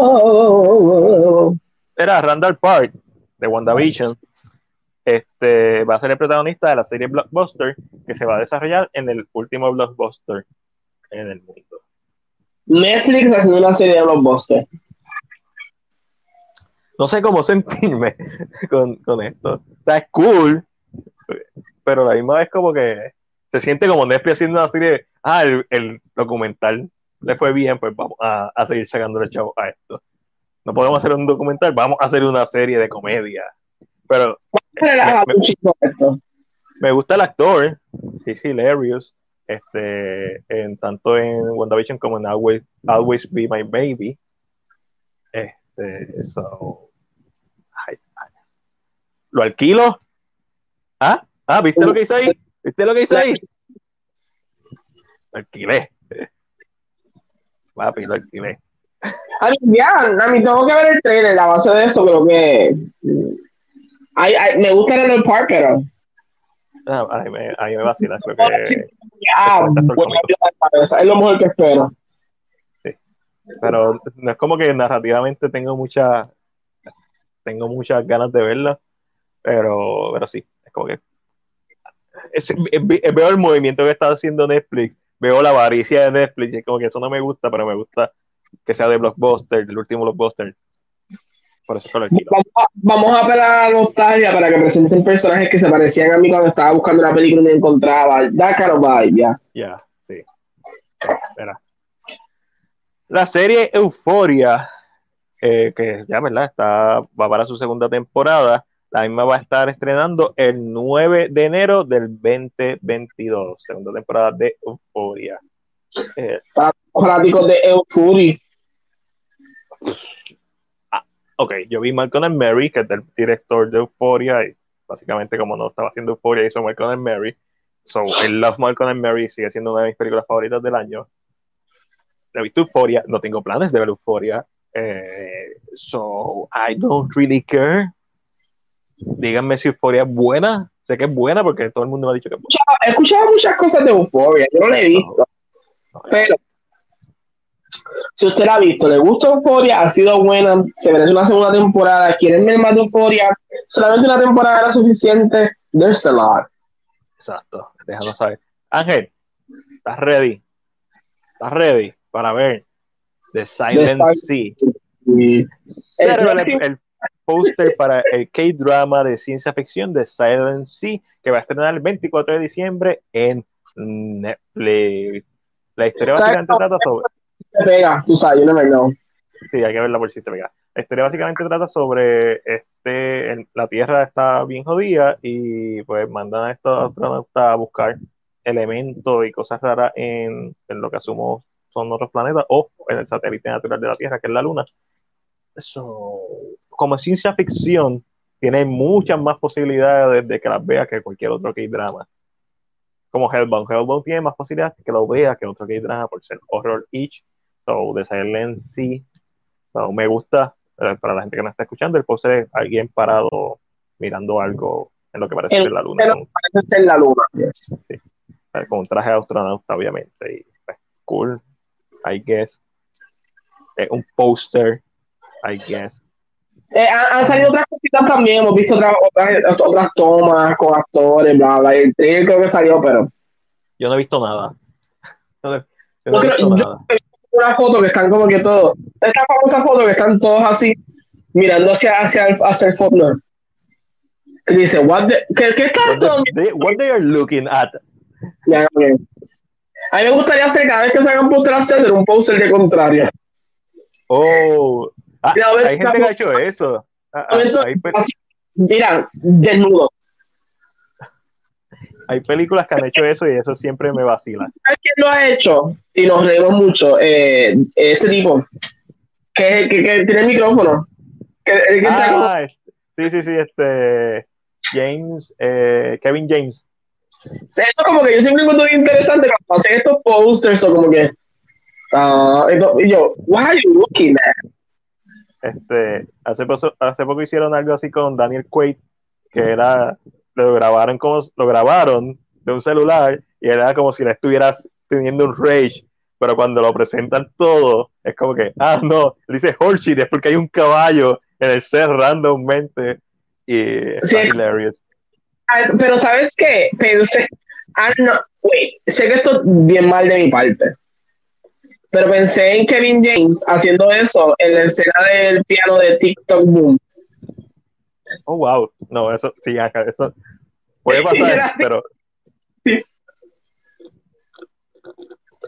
Porque de, de- de como que lo sentí como que, es más, en mi mente decía, ¿por qué no presentamos a un guardia de seguridad que iba a pararlo? Pero cuando iba llegando hizo. Y, y la escena es bien emocional, ese es el chiste, que la escena es súper emocional, súper heavy. Pero por alguna razón eso está en mi mente, I don't know why. Últimamente estoy como que muy... Todos mis pensamientos van a películas de comedia, I don't know why it's happening. a mí me gusta mucho el de Kevin James, el de eh, A Star is Born. Me parece que está hilarious. Y cómo lo logró hacer el de Rocky Balboa, que cuando él está dando el speech, está, llorando y todo al final. Eh, el de No Country Old Man, que está tirándole las líneas a Javier Bardem. Y Javier Bardem se mantiene siempre en carácter. Porque no es Javier Bardem, como está cortado, está tan excelente. O sea, el trabajo de, trabajo de- el, el trabajo de exacto de edición y de, de cortar, desaparecer a los personajes que estaban en la, en la contratoma, añadirlo a él, el de el de Ian Legend también está súper divertido y súper gracioso. Pues véanlo, Kevin James en, en YouTube tiene, tiene un par de videos chéveres. Además, también tiene cortometrajes hace con los panas de él y eso. Eh, y con. Ah, y nos falta solamente una noticia de Netflix y los demás. Y es que oficialmente Lucasfilm cancela la serie de Rangers of the New Republic que estaba supuesta a ser protagonizada por Gina Carano, Mo- Crónicas de una muerte anunciada. Yes. So, es una pena que no hayan podido, tú sabes, porque en The Mandalorian Season 2 claramente están dirigiendo su personaje a su spin-off de la misma manera que están dirigiendo el personaje de Boba Fett a su spin-off. Es una pena que no hayan podido arreglar, ya sea no necesariamente con Gina, sino crear una historia en base a esto, aunque a mí no me gusta este concepto de vamos a hacer mil spin-offs de diferentes personajes eh, si no hay una historia que contar simplemente porque al público le gusta. Hay personajes que simplemente solamente funcionan como secundarios. Hay personajes que son excelentes secundarios, pero no aguantan el peso de ser principal. Eh, y hay personajes que, que son principales porque, ah, porque tienen el apoyo de los secundarios. O sea, hay. Bueno, es como dos. No sé. O si yo te dijera, voy a hacer un spin-off de, de uno de los nerds de Stranger Things. Eso no hace mucho sentido. Stranger tiene un, es un uno. Eh, o voy a hacer un, un spin-off de Tiffany, de Chucky. Yo lo vería, pero no hace mucho sentido. ¿Ah? ¿Has visto la serie? No, se acaba la semana que viene. Estoy esperando. Eh, está tratando de. Sí, sí, para, para verla toda de cantazo. No Este, tiene que escribir, que escribir a mí. Ah, Ángel, pues nada, eh, hablamos ahorita de eso. So, ¿Cómo? Ángel, Está viendo. Mira, pero- ¿por dónde está esta serie? Por Sci-Fi, ¿verdad? Y por Eh, whatever. Pues USA. Eh, eh, a mí tiene sus fallas, pero tiene sus cositas que tocan específicamente. Una de las cosas que toca, que no es chotearte, pero lógicamente sabemos que no van a tocar, Ya, yo estoy, eh, yo estoy al día con la serie. es el Soul Change. Ok, ok. Ahora, como, hay una escena que yo dije, yo no sé, pero esto, esto no pinta bien. Lo primero que pensé. So, es bien interesante lo que están haciendo. Bien- el Yeah, Soul yeah, Chain es estilo Voldemort con los Horcruxes. yeah. Ok, en donde hay, se- técnicamente hay un Chucky que tiene más, que después de los que él cambió, que tiene más alma que el Chucky original, porque ya lo ha dividido en tantas partes que ya no es Chucky. No, todavía no se ha tocado ese tema específicamente. Yo siento que sí, pero pareciera que no, todavía. Ok. Pareciera que realmente él sí lo está haciendo, pero todos parecen ser iguales. Pero, Sé que hay ¿Cómo una escena bien triste con Chucky, que no sé, no tengo el contexto de la escena. Eh, sé que, que la hija de Doris hay- hicieron maquillaje para transformarla en una versión joven de él. Eso y ella, no, porque tú sabes es ella, ¿verdad? Ajá. Y pero no tengo el contexto de por qué hicieron eso, además de porque el papá está viejo con cojones y se parece al de The Room. Este, No, si lo ponen. Eso que lo hicieron. Es para que se Ah. pareciera a su papá. La voy a hacer. Es para que se parezca a su papá. Cool. Ella Eh. sale, pero hace otra cosa. Ok. Este, pero lo que te digo es que no tengo contexto si es una- un flashback o. Y tú sabes, si es un flashback. Ok. Es como el comienzo de, como, como, how he started. Eh, a mí, si, si- si tú sabes de la franquicia, ella sale y sabes por qué sale. Sí. Si te recuerdas de la última película. Yo me recuerdo de todas las películas.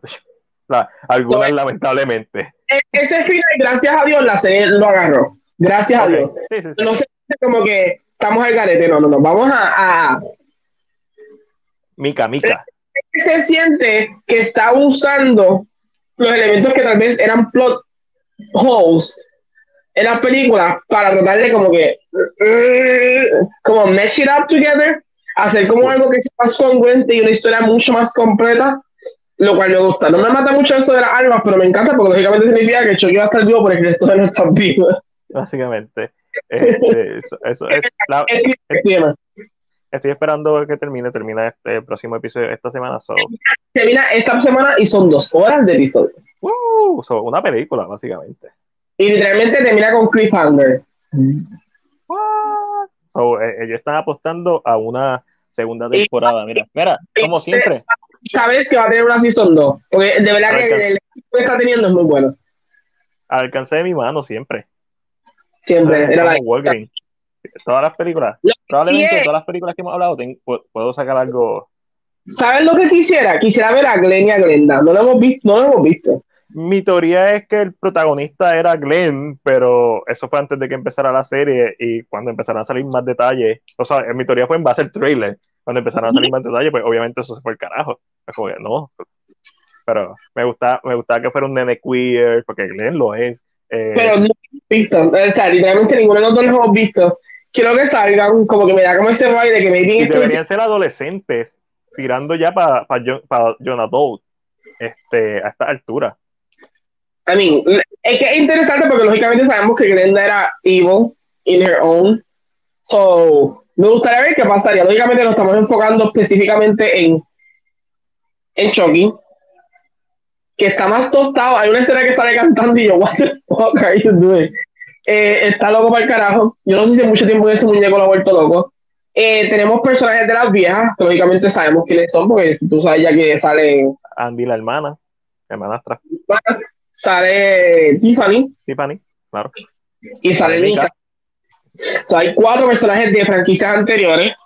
Eh, so, es- creo que está bien trabajada. ¿Y cómo la trabajaron? Específicamente esta idea de esta narrativa de que si recordamos Call of Shocky, la narrativa de que Andy nunca dejó de pensar en eso. Él siempre tuvo en su memoria, siempre tuvo a Chucky ahí, siempre estuvo ahí. O sea, eso, eso no es una cosa que se va. Y lógicamente apareció que el episodio de esta semana terminó y yo dije, Andy, yo creo que tú empiezas a correr. Because there's a lot of. I mean, loco, es que hay una escena, spoiler alert, spoiler, spoiler, que mi, la cámara se mueve y hay como 100 Chucky juntos. Wow. Dije, oh, ver. Pero son más fáciles de matar, eso sí. Ok. Sí, eso también se vio en, en Call of Duty, que no, no, Como son strips del alma, son easier to kill. Sí. Sí, en, en, en Call of Chucky, él mata a uno literalmente con las manos. So, eso tú no lo ibas. O sea, no se supone que se puede hacer con, Sí, con un pero Chucky que- regular. Es, por eso es que te digo que siento que eso es lo que está pasando. Chucky no es, no es que pierde la esencia en general, pero sí pierde fuerza de cómo puede morir. Ya lo puede matar más fácil. Pero como Ajá. se puede, se puede mover tan fácil, porque literalmente se puede mover así. Ahora ya no es, Sí, ya no tiene que hacer el canto de Adam Vela de 10 minutos. Es ahí pa, a las millas. ¿Qué significa esto? Puede ser que maten a los 55 que hay, Claro, pueden haber 55 más. Exacto, y brinca un cuerpo original y lógicamente vuelve otra vez en, toda su poten- en todo su potencial.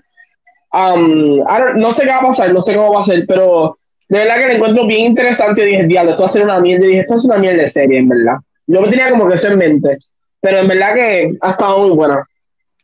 Cool. Pues esta la tengo pendiente también, es de las cositas que quiero, o sea, genuinamente quiero ver y, y no la he visto. Tú sabes que a mí me encanta Charles Play y las últimas dos películas de Chucky, especialmente eh, Curse of Chucky. Cult a mí no me gustó. O sea, tengo que volver a ver, pero Curse a mí no me gustó.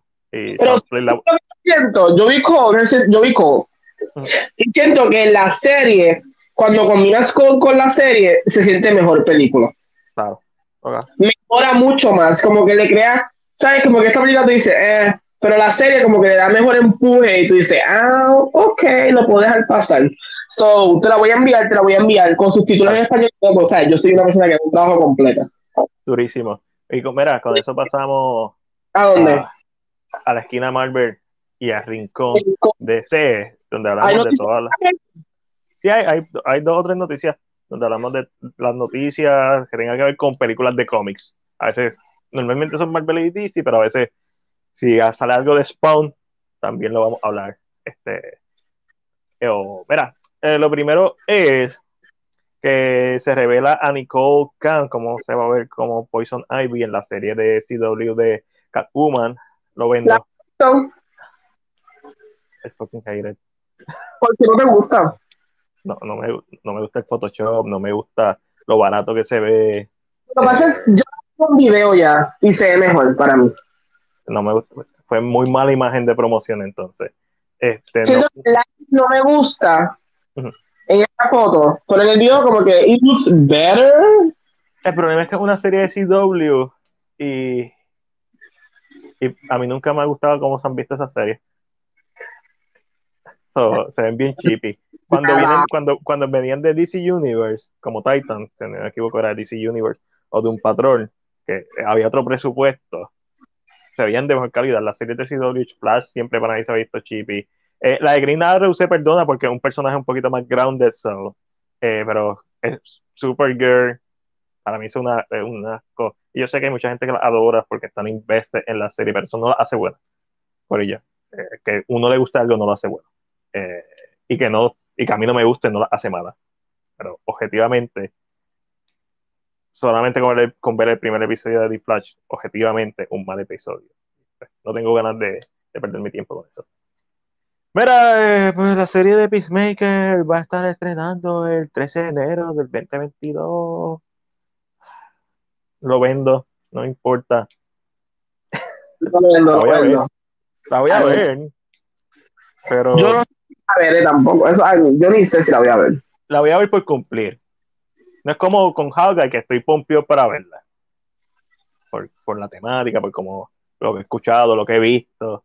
Siempre me interesó por encima de, de otras series. Hawkeye, como que me parece una serie perfecta para ver. Ok, Ángel, Hawkeye. Tras ver los primeros dos episodios, Black Widow debió ser una serie. Sí, sí, Yes. yes. sí. Ok, eso pensé. Ok. Y eso Claro, que solamente- Lo, difícil era el, el presupuesto. Claro, claro. Pero sí, Black Widow debió ser una serie.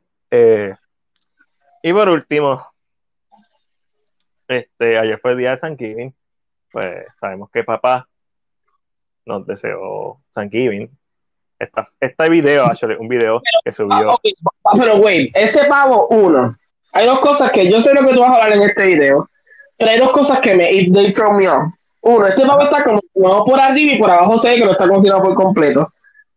Y dos, ese relleno está como que exagerado. Si, tú, si viste que estamos saliendo el relleno, me la mano por para adentro. Hey, yo no, yo no, yo no soy cocinero, so, no, mi experiencia con la cocina es comiendo. Eso, eso es este porque, porque el cuerito está quemado, pero la carne todavía hay no sé. Eso es lo que, eso, eso es lo que yo sé lo que tú vas a hablar, por eso estoy hablando yo del pavo nada más. No, yo voy a hablar del pavo que puso Zack to Papa Snyder. Eso es lo que yo voy a hablar. Este videito, este pavo rostizado, a lo mejor a, a la, al fuego ahí con, con flamethrower, este, con super relleno ahí, saliéndose del relleno. Este, so, Exacto Papa Snyder puso ese videito ahí en Vero. Y obviamente sabemos que es por Thanksgiving y toda la, la jodienda. Eh, pero también sabemos que a Snyder le gusta hacer tirar pistas o hints, no necesariamente porque hay algo concreto, ¿verdad? Eh, pero para el buen observador y el conocedor de cómic y el conocedor de Snyder y el conocedor de qué cara está encima de ese comic book que está ahí, eso es Absolute Final Crisis. El cómic donde Batman se sacrifica para matar a Darkseid y a su vez muere. Que y esas cosas que están arriba parecen ser sketchbook o, libretos y son dos. yo asumo que son sketchbook. So, ¿qué está pasando? No sabemos. Ah, sí, sí.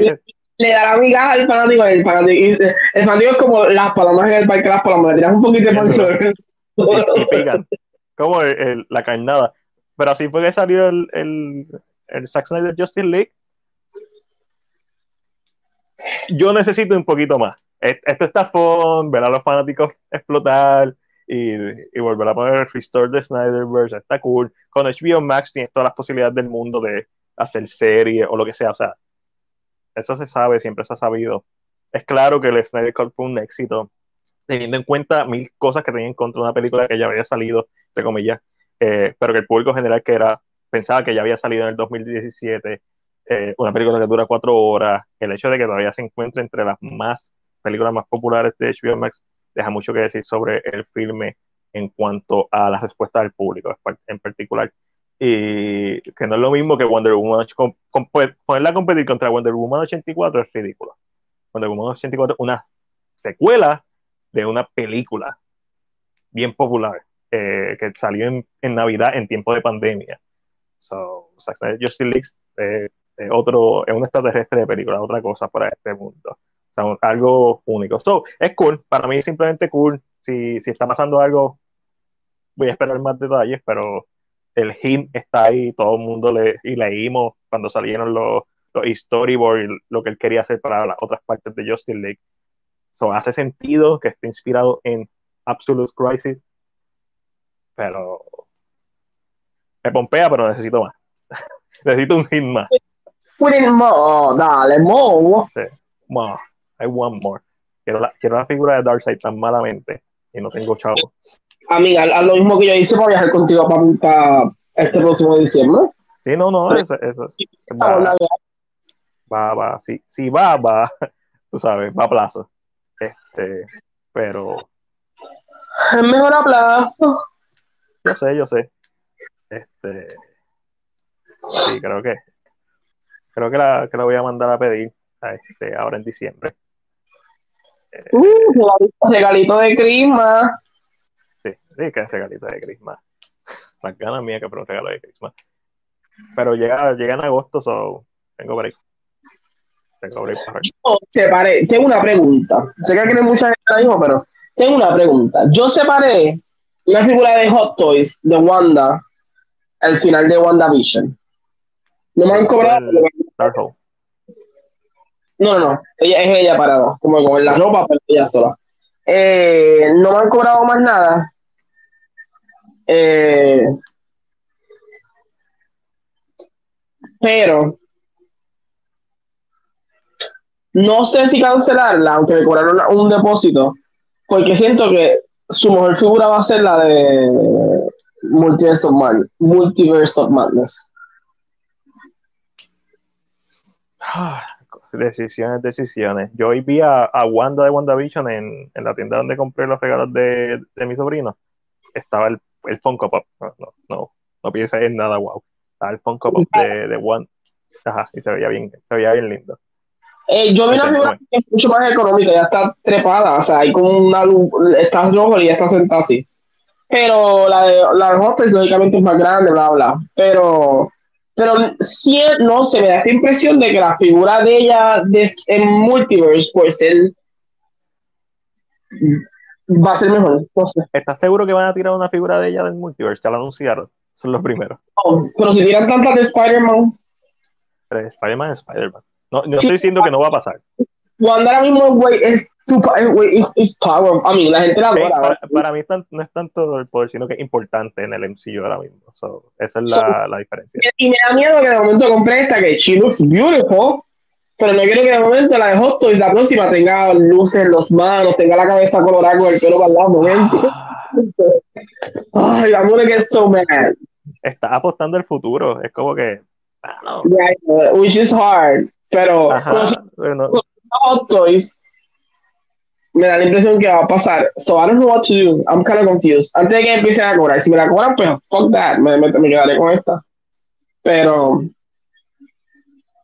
No, no, no, sabría ni qué decirte. Es como que pájaro en mano, mejor que 100 volando, pero obviamente, si tú piensas que van a tirar algo mejor, sabiendo o teniendo el conocimiento de lo que va a pasar posiblemente en The Multiverse of Madness y el impacto que va a tener y quizás la popularidad que va a seguir creciendo de este personaje, a traerlo como quizás un antihéroe o, un villano.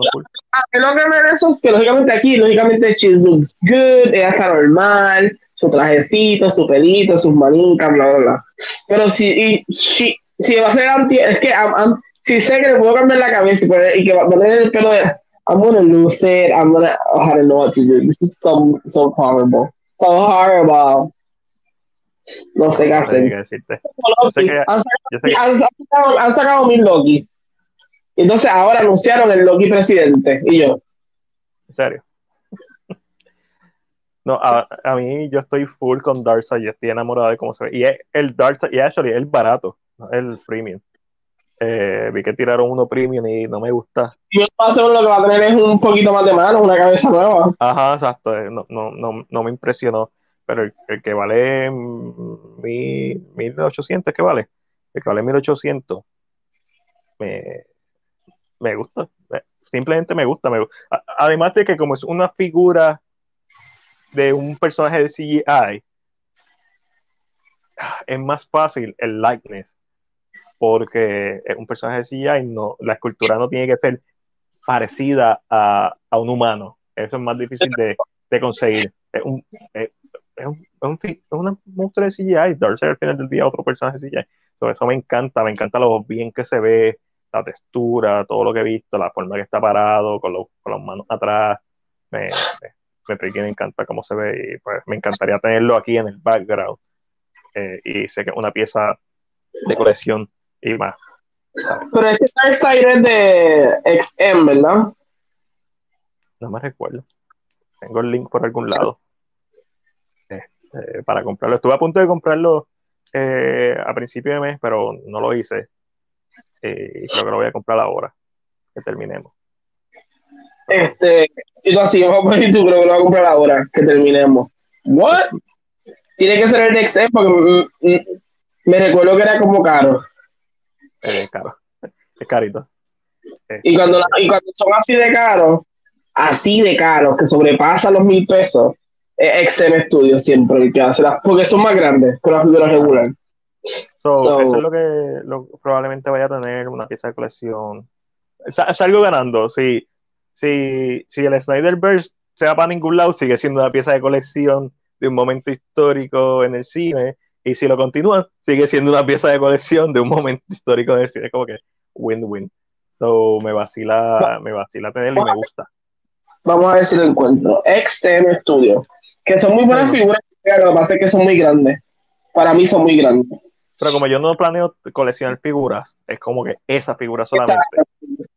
Eh, si, tú planificas coleccionar figuras, imagínate tener un Superman así de grande y después Wonder Woman así. Como que el, el, el OCD no, no, te deja en paz, no te deja en paz. Ya, a ver si lo encuentro, estoy buscándola aquí, pero. Diablo, 3590. Diablo. Es que eso, es que eso es que tiene, un tiene una especial, está en 1500. No, déjame ver. No, Wonder Woman está en 3000 algo. No, no, no, no, está para tanto. DC. DC. D, um, ah, ¿dónde está el search de esta gente?